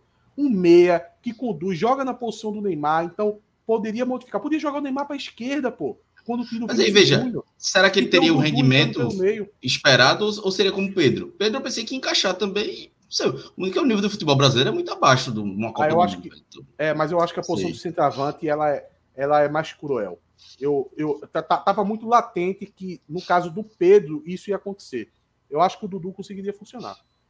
É, só para falar, eu discordo dessa questão de Alisson. Tá dizendo, é, só para responder aqui o comentário do Marcelo Pinheiro, é, eu não, em nenhum momento eu estou dizendo aqui que o Alisson ele teve alguma culpa, mas eu espero de um goleiro da seleção brasileira, dado o histórico também, e que ele seja o diferencial de pegar o indefensável mesmo, aquela bola que é do milagre. É, é algo que eu confesso que eu espero Por isso que eu de seleção, né? E eu não dá para discordo de tu. Eu discordo de tu só na parte que tu fala que não confia. Veja, em Alisson. Alisson não é um goleiro. É, confia mesmo, não. Alisson não é um goleiro que falha muito. Na seleção eu nem lembro de falha de Alisson. Então, assim, eu confio em Alisson. Agora, um goleiro para fazer milagre, realmente ele não é o cara milagreiro, né? Então, é, tem esse, Olha, esse porém. Mas é eu acho. Um Alex, ele é um Alex goleiro. Alves de seleção. Essa sei, bola aí. Essa bola aí, essa bola aí que o Brasil tomou, é, o Everton, o Everton, terceiro goleiro do Brasil, né? O Everton pegava essa bola. O Everton pegava. O Enderson, ele encaixaria a bola e sairia não, jogando aí, com o Anthony na ponta. Peraí, Rapidinho. Não. Rapidinho. Encaixaria, jogava de primeira para Anthony, Anthony fazendo o segundo gol. PR defendia com peito. Só faltou falar isso. Olha a mensagem aqui para tu, Ayat. Cunha nunca foi trombador. Na seleção sempre foi falso, não. Já fez meia por clube no Atlético, é reserva e nunca fez essa função de trombar. Inclusive, aí é meu irmão, esse cara aí. E é realmente é, é um, é um, fato, um fato que pesou, porque, é, porque Cunha, Cunha é, Matheus Cunha tá reserva no Atlético, esse fato mesmo, que eu acho que acabou. É porque o modo é, de falar, o Pedro também não é. O Pedro também não é trombador. Pedro trombou com quem? Pedro tromba com ninguém. Na, na verdade, o, o, o Pedro é muito elogiado pela parte técnica dele. Ele não é um tomador, foi, foi na verdade foi um modo de falar de um cara com um pouco mais de porte, de presença ali é, na área, sabe? Um, um, um, cara que não seja o Gabriel Jesus. Pô. O, o Gabriel Jesus, até o, o, o, o, corporal dele, ele já demonstra que não é o cara para estar tá ali, dentro da área. Veja, só comentar aqui, Gabriel dizendo, é, Alisson tomou dois chutes, tomou dois gols, De Bruyne também foi um chute, chutou ele. Mas é porque o Brasil sofre pouco chute, porra. O, o, talvez o time que mais tenha chutado foi a Coreia do Sul, que fez duas defesas. Os outros times não chutaram para a meta do Brasil. E o chute que teve no jogo contra a Croácia foi o único chute que a bola desviou em Marquinhos na frente dele. Então, assim, sei, é difícil. Ele poderia ter feito milagre? Podia, podia ter feito milagre, mas assim, seria milagre, não seria. É, não foi falha, não foi franco. Acho que estão super valorizando demais. Aí, outro parente, por exemplo, eu, eu testaria Ederson, agora inicia esse ciclo, acho que merecia mais oportunidade. Mas, porra, achar que a culpa foi de Alisson, é, para mim é. Alisson nessa tá fila de culpados aí tá bem mais abaixo. Hã? Tá carregando a Kizila de duas eliminações. É, aí eu acho que é mais. Tem, tem outros muito mais, muito mais na frente dele do que, não, do que eu, Alisson. Eu, acho eu, que é uma discussão bem secundária isso aí. Ah, eu também acho. Ah, e, e, isso aí eu acho. Por exemplo, eu tô aqui brincando aqui que os outros dois goleiros do Brasil pegavam, mas se ele for o goleiro titular da seleção na, no próximo ciclo, eu não tenho problema, não. Eu vou, vou deixar ele para quando chegar na Copa e o Brasil ser eliminado, eu ocupar ele de novo. Tá tranquilo. Tá bom, né, gente? Só para poder dizer aqui uma coisa, que o bolão não, não, não, vai ter, quem participando. mais um quadro. Ah, tá bom. Um só para dizer aqui o seguinte, que estiver participando do bolão, para continuar deixando os palpites, porque a gente vai falar sobre, né, na, nas partidas da, da, da semifinal. Lembrando que o bolão do Timbucast, que vai premiar com o Xbox Series S, o grande vencedor, além de camisa do Náutico, da Adidas, é, camisa do Brasil, enfim, a, a, nova camisa vermelha a gente já sorteou entre todos que participaram. Esse bolão é um oferecimento da Anonymous, consultoria de apostas esportivas, especialidade no mercado de cantos. O pessoal da Anonymous dá as dicas de apostas para você realizar e assim aumentar a sua banca de maneira responsável, com estudos. Então, você tem aqui no, na descrição do vídeo o link do grupo free do Telegram. E aí lá você pode ter a opção de ir para o grupo que é pago, mas é um investimento que vai ter retorno certo, viu? Tem dinheiro na banca, quer crescer com esse dinheiro, pega as dicas com o pessoal da Anonymous Consultoria de Apostas Esportivas, parceiros aqui do TimbuCast. A turma ganhou dinheiro com o Portugal, não foi? Na Anonymous. A turma ganhou dinheiro. Foi? Jogo de Portugal. E, Pouco eu soube. E o Anonymous, salvo engano, ele está entrando no quarto ano agora. Os três primeiros anos de lucro. É uma oportunidade que a turma tem para entrar logo agora no começo, né? E nada melhor que você entrar em janeiro para poder você ver o progresso da, é, do lucro durante o, o, ano inteiro. Então. Pô, e janeiro com jogo que só, hein? Exato. Cara... Não, e, e, eles, e eles são bons assim, né? Nessa época do, dos estaduais ali é, é melhor para poder achar alguns jogos tal.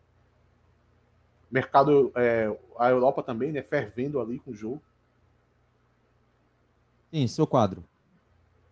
Sim, pega a, a imagem que está lá no grupo e coloca aí, para a gente falar um pouco sobre a, a, próxima geração, quem tá fora tal. Rapidinho a gente, a gente mata isso. Pega aí, Cláudio, pode pegar aí?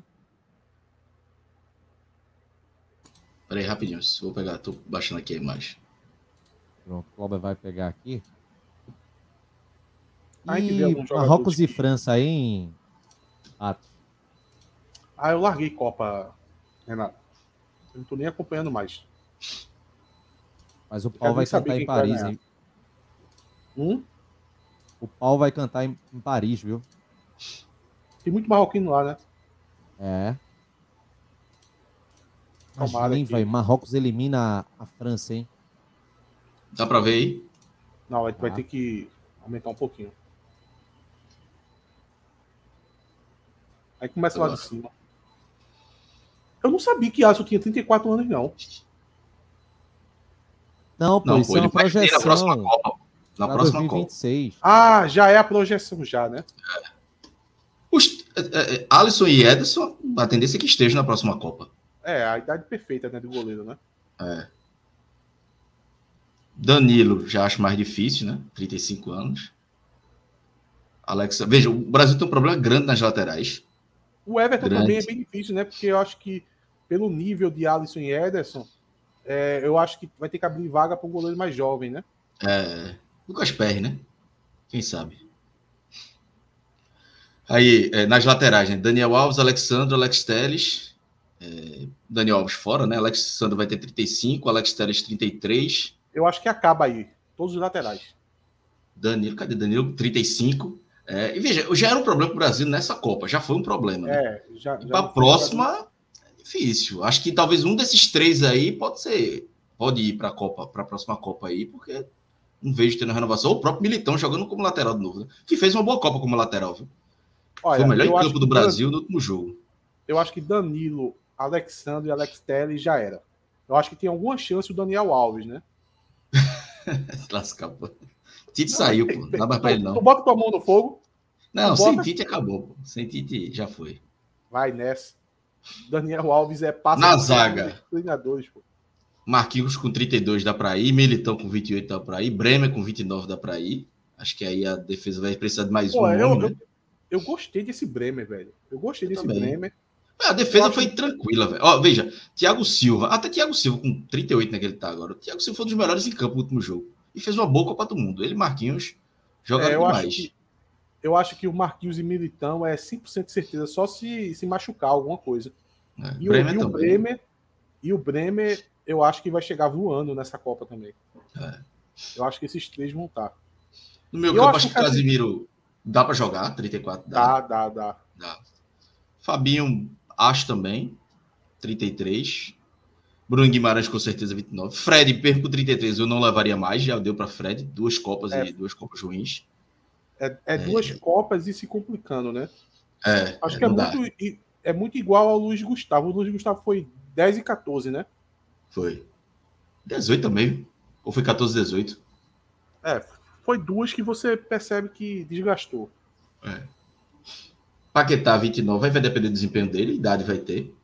É, e, e o Paquetá. Acho que foi uma Copa que... ok. Eu acho que o Paquetá fez uma Copa ok. É, mas o, mas o Paquetá, ele, ele ainda não se firmou ainda não na Europa, não. É, ele chegou é, é isso no... depende do desempenho dele, né? Depende da, dele se firmar aí na Europa, né? Eu acho que se eu fosse dar um palpite, eu diria que o Paquetá tem muita chance de acabar perdendo essa Copa. Viu? Ele vai ter que se firmar bem. Agora. Tá na Premier League, né? Vamos ver como é que vai ser. Everton Ribeiro fora, né? Neymar com 34, idade tem. Mas vai eu, eu acho que, que dificilmente, dificilmente o Neymar não vá.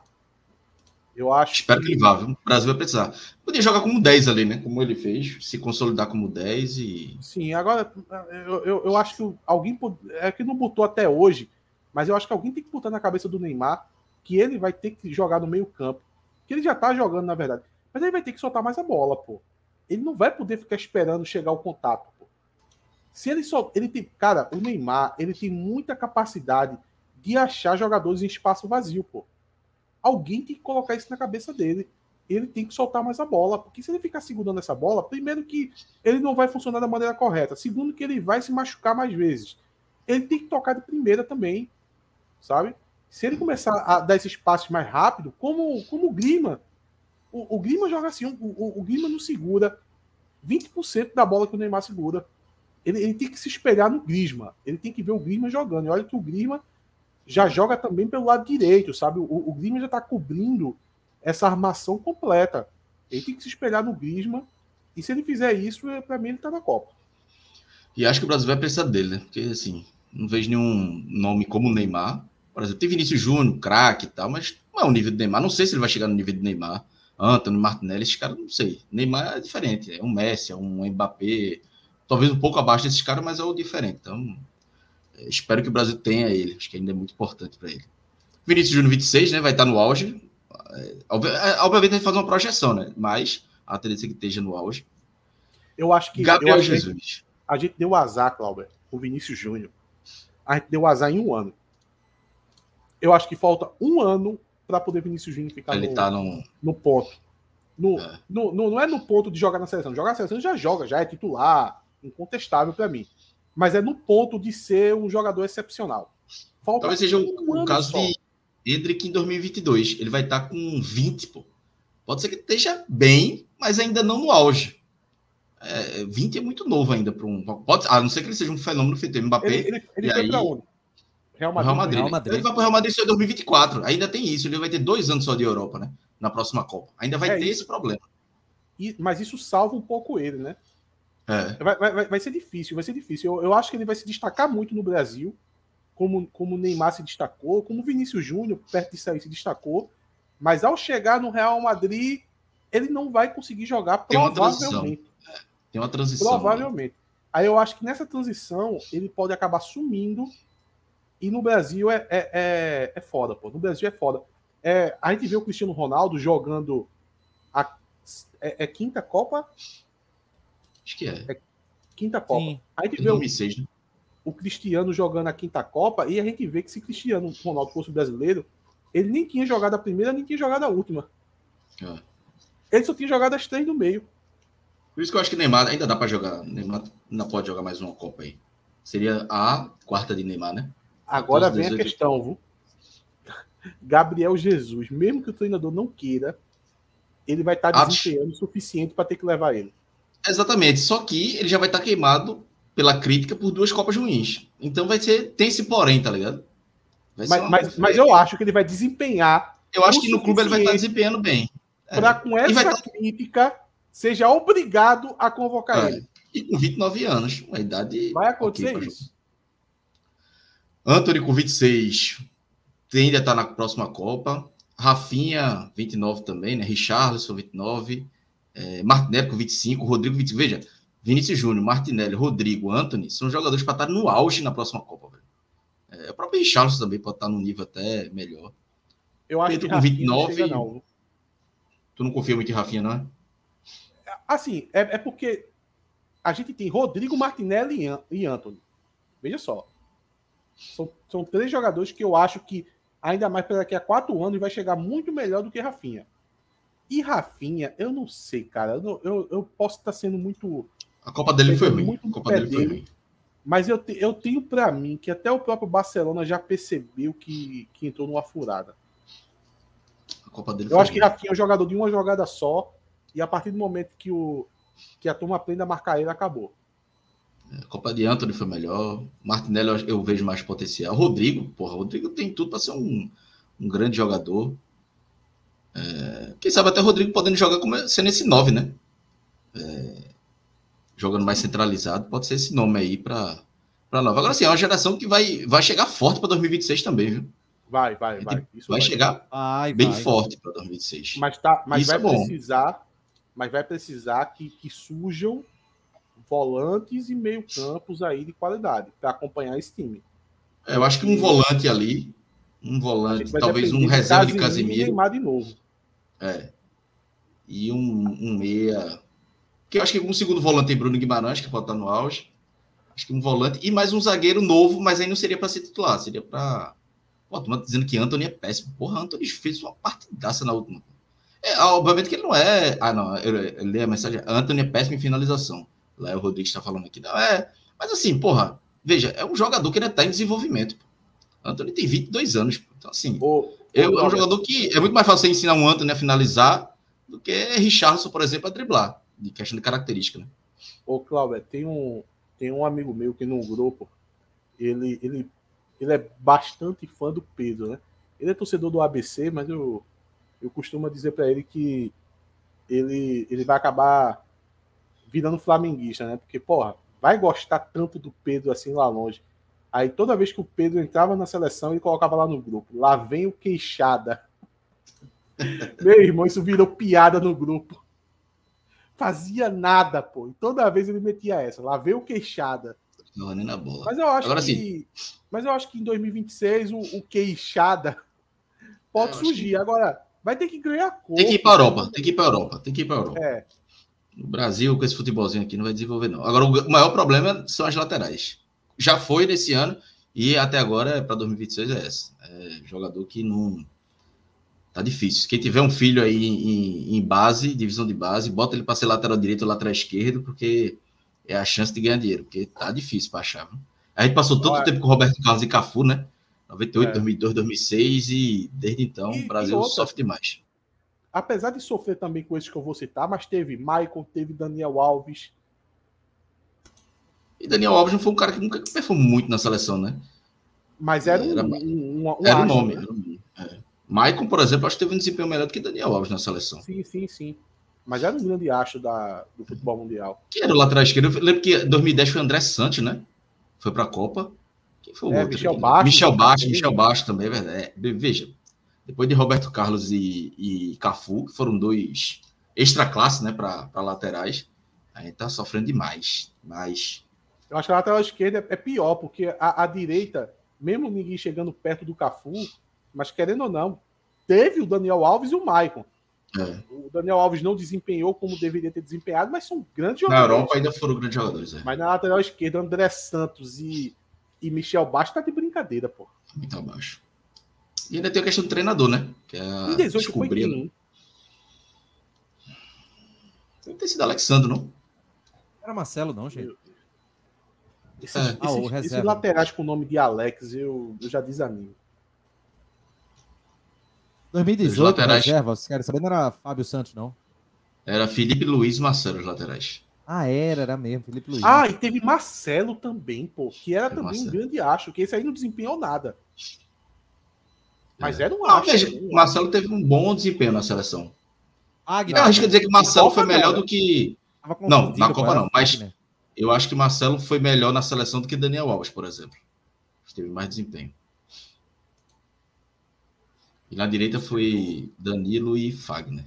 Eu acho que Marcelo na seleção dava um prejuízo que a gente não via, né? Que era o espaço que ele deixava.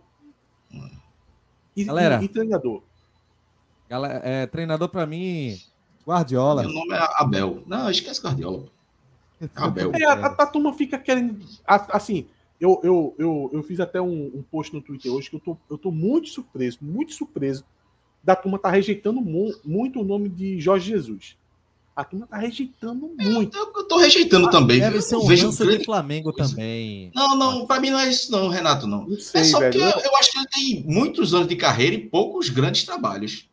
Não sei. E quem é que tem muitos, muitos grandes trabalhos? Eu vou te perguntar aqui.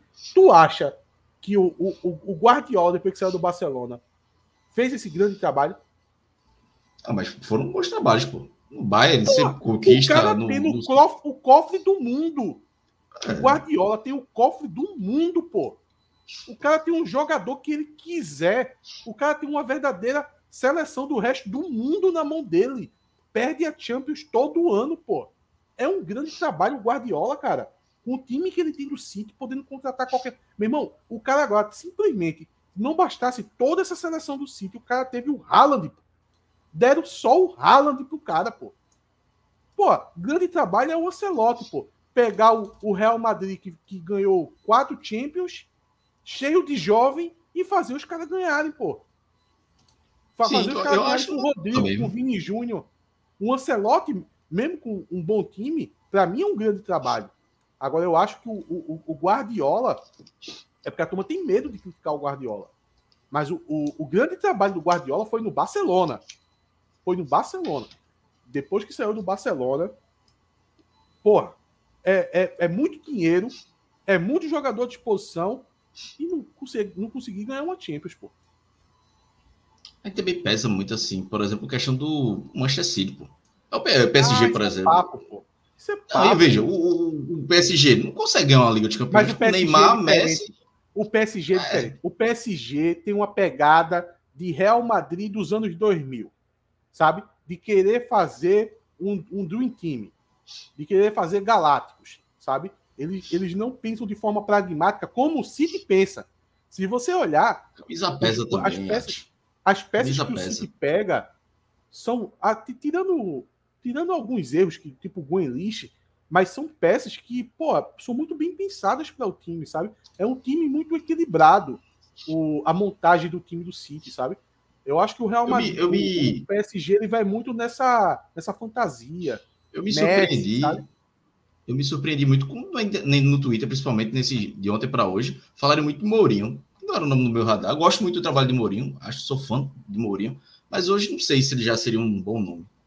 Não sei. Gosto muito, assim, mas acho que talvez Ferreira, hein? O Irã Ferreira falando do Zidane, e o Zidane vai assumir a seleção da França. É, depois da Copa, né? Não, eu, eu, eu acho muito. o melhor nome. Vamos, vamos lá, vamos lá. Eu não gosto de comparar com coisa impossível.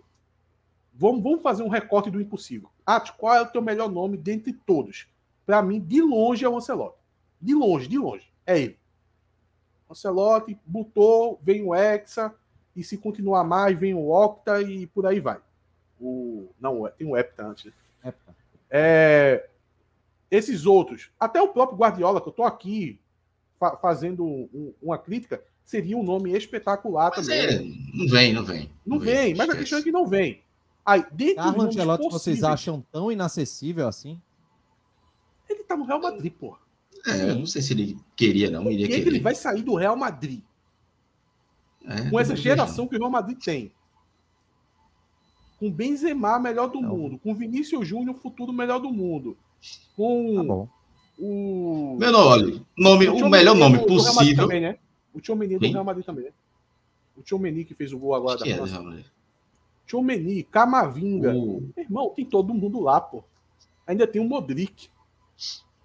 Para mim, o nome é dos possíveis e bons treinadores é Abel Ferreira. Já é um europeu brasileiro, faz um grande trabalho no Palmeiras. Para mim, a, a CBF devia investir nele totalmente. Assim. É um nome com Não, risco. Eu acho que o Abel, o Abel seria um bom nome. Só acho. Não, assim. Abel um Ferreira. Cara estrategista. É um nome, Abel Ferreira é um bom nome, ponto. Porque eu não quero saber de brasileiro. Eu não Também não, é. Se, se vier brasileiro, eu nem acompanho mais o Brasil. Não, se, vier, se vier o nome brasileiro, ele cai em 2024 na próxima Copa América. Não, não, não chega até a próxima Copa, não. Então, assim, e nem assim, tá brasileiro. Vou... Fernando Diniz, é, não, não, não. Dorival, não, é, falaram mais que Cuca. Renato Gaúcho. Eu, nem, eu nem assisto. Abel Ferreira seria um bom nome, ponto. Só que eu acho que, de fato, os times do Abel Ferreira jogam um pouco defensivo, velho. Isso é um fato. Eu acho mas tem muita estratégia dele, né? De cada jogo, eu gosto que ele muda estratégia por jogo. Assim. É, mas ele, ele tá no time de ponta, né? Ele tá no time é. de ponta jogando pontos corridos. E a gente só vê ele amassando o adversário quando é um adversário muito fraco. Muito fraco. Outro, outro nome, Mano Menezes também. De Já deu para Mano Menezes. Eu não. Pelo amor de Deus. Não, de Deus, Deus. Que foi Carro Ribeiro, né? Que falou que ele seria o nome. Então, se isso acontecer, eu largo também. Mas Aí... se fosse o Abel, eu, eu fecharia a causa e pronto, acabou. Também, é o Abel e acabou.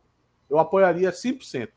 Mas se o Abel não quiser, Jean Carlos, que não é o traidor, perguntando que preconceito é isso que o brasileiro. Mas não é preconceito, não, é que os técnicos brasileiros estão num nível muito abaixo da seleção é hoje. É conceito, pô. é conceito formado. O treinador brasileiro tem grande destaque dentro do futebol brasileiro. Não tá tendo, pô. Não o tá Flamengo, tendo. Não, o, o, Flamengo, o Flamengo não consegue contratar técnico brasileiro, pô. Quando contratou o Renato Gaúcho, que tava na hype, deu merda pra, pra ele. Então, não tem, pô, não tem hoje o nome. Como foi Tite, quando o Tite foi para a seleção, era o melhor treinador brasileiro e era quase unanimidade. Tinha muita gente que era contra, beleza. Mas era o melhor treinador brasileiro e tinha um trabalho de destaque. Hoje não tem um treinador brasileiro de destaque. Um Rogério Senna. Eu, eu vou, tá, eu vou fazer, do São Paulo. Melhor. Eu vou fazer melhor, Cláudio. É, eu acho um treinador brasileiro um absurdo. Se fosse o Abel, eu fecharia a causa, mas eu acho que o Jorge Jesus é uma boa opção. Principalmente é. se você esquecer esses impossíveis, Ancelotti, Guardiola, você esquece esses e o Abel nega, eu acho que o, o Jorge Jesus é uma boa opção. Agora, eu vou, eu vou colocar vocês numa situação mais complicada. E se for brasileiro? Quem? Tu, Renato. Eu quero começar por Renato. Brasileiro, velho? Eu posso começar? Peraí, Não, eu, quero, eu quero o Renato. Eu quero o Renato, porque eu quero ver Renato dando uma patetada. Cara. Kit. Não, não, não. Veja, se for brasileiro, para mim, é, para fugir um pouco do senso comum, e olha que eu não sou fã, não gosto muito do trabalho dele, não tem resultado, para mim seria Fernando Diniz, pelo estilo de jogo. Mas só por isso. Mas não tem resultado do futebol brasileiro. Mas só porque seria algo diferente. O eu ia falar Fernando ainda... Diniz, mas eu, eu não consigo aceitar que eu vou sugerir o nome dele. Não dá. É, mas eu, veja, eu, eu prefiro gosto... ele a Dorival, a Renato Gaúcho. É Renato Gaúcho, meu Deus do céu. Não, Eu não. gosto do Diniz, mas para mim, para a seleção, o se encontrando três vezes, duas vezes ao ano, para o método que ele quer aplicar, eu acho que é complicado para a seleção. Porque é, um, é uma metodo, é uma filosofia diferente, completamente diferente. Então, esses caras, numa seleção, os caras estão lá treinando nos seus clubes, aí se encontra duas vezes no ano. Para virar essa chave para o modelo é, o modelo Diniz, eu acho complicado. Então, eu gosto do Diniz, mas eu acho que se fosse brasileiro, velho, infelizmente teria que ser o Rogério Senna. É o nome. Qual foi o nome, Ati? Rogério, Rogério Senna, se fosse brasileiro. É, não sei. Eu sei que o Rogério assim, Porque esses nomes assim não tem condição. Mano Menezes, Dorival. Pô, Dorival, pra mim, é o mais piada que tem, velho. É, não, Dorival é piada total. Dorival é piada total. Falaram em Joaquim Lô, né? Teve um site aí fora do país falou que ele era uma opção. Eu, eu acho que a passagem de Renato Gaúcho e Rogério Senna no Flamengo deu para mostrar pelo menos a diferença entre os dois. Graças a Deus que a, a, Renato Gaúcho foi pro Flamengo antes, senão ele iria para a seleção. Graças o... a Deus mostrou a realidade do trabalho dele. O Rogério Ceni é muito mais treinador do que o. Não, aí concordo. Concordo. Absolutamente. Senhores, vamos finalizar? Finalizar, vou jantar agora. Um hamburguinho do. Fazer um mexão aqui, Renato, do Gladiador, meu amigo Rafael Dantas. Tô com fome, então vou. Na próxima eu convido vocês para comer um hambúrguer. Olha, um hambúrguer eu, eu, tenho uma. Perto de casa. Última, eu tenho uma última, rapidinho. Vocês acham que deveria ser dado preferência ao, a um técnico português por causa da língua? Não, acho que não, viu? Não, acho que não, vejo também. muito isso, não. Acho que ajuda, mas não. Não sei, acho que não. Lembra do, o vídeo do, do, treinador da Arábia Saudita? É engraçado, né? Com o intérprete gritando com os caras e, é. e o intérprete gritando também. Um técnico chinês, vocês não aceitariam, não? Chinês é. Um técnico chinês. Um japonês. A tu me ia matar, tu não deixava não. Deixava não. É, o, o, técnico japonês foi, foi pegar os jogadores dele no, no campo, né? Quando perdeu, né? É, postura.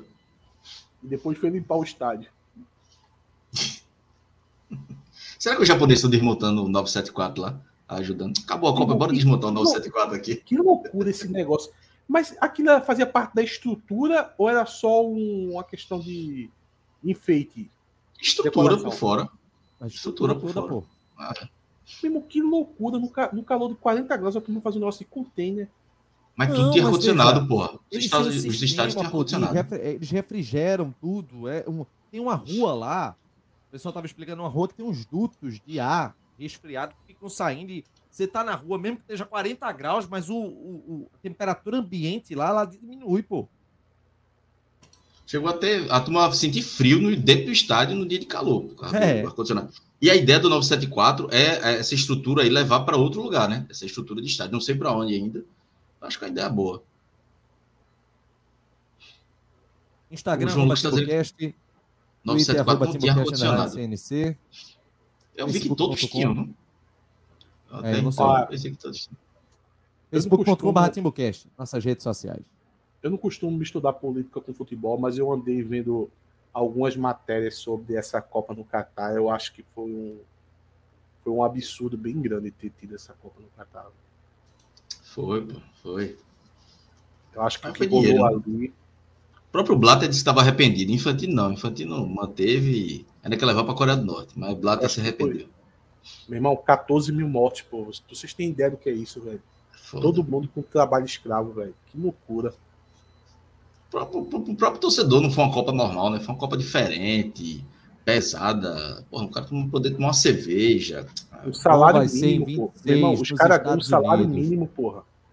O cara ir para outro país, e um país turístico, um custo de vida altíssimo, para ganhar um salário mínimo e para construir um estádio no verão, pô. Porque o estádio não foi construído agora que agora que tá só 40 graus não, tá ligado? Foi construído quando tava 45 graus, sei lá qual a temperatura que bate no verão lá. Um crime, um crime que a FIFA fez. Se no inverno bate 40, quanto é que bate no verão? Imagina, meio-dia, o, sei lá, o, o, horário que o sol tá apindo lá, a turma construindo esse 974 aí cheio de container. Tá de brincadeira. O diretor manda. Hoje já deu. Bora. Amanhã a gente Nossa, volta, né? galera. Volta, volta. Tchau, Atos. Até amanhã. Tchau, Clauber. Abraço, até amanhã. Valeu, galera. Final da live ainda sobre Copa, né? Tchau.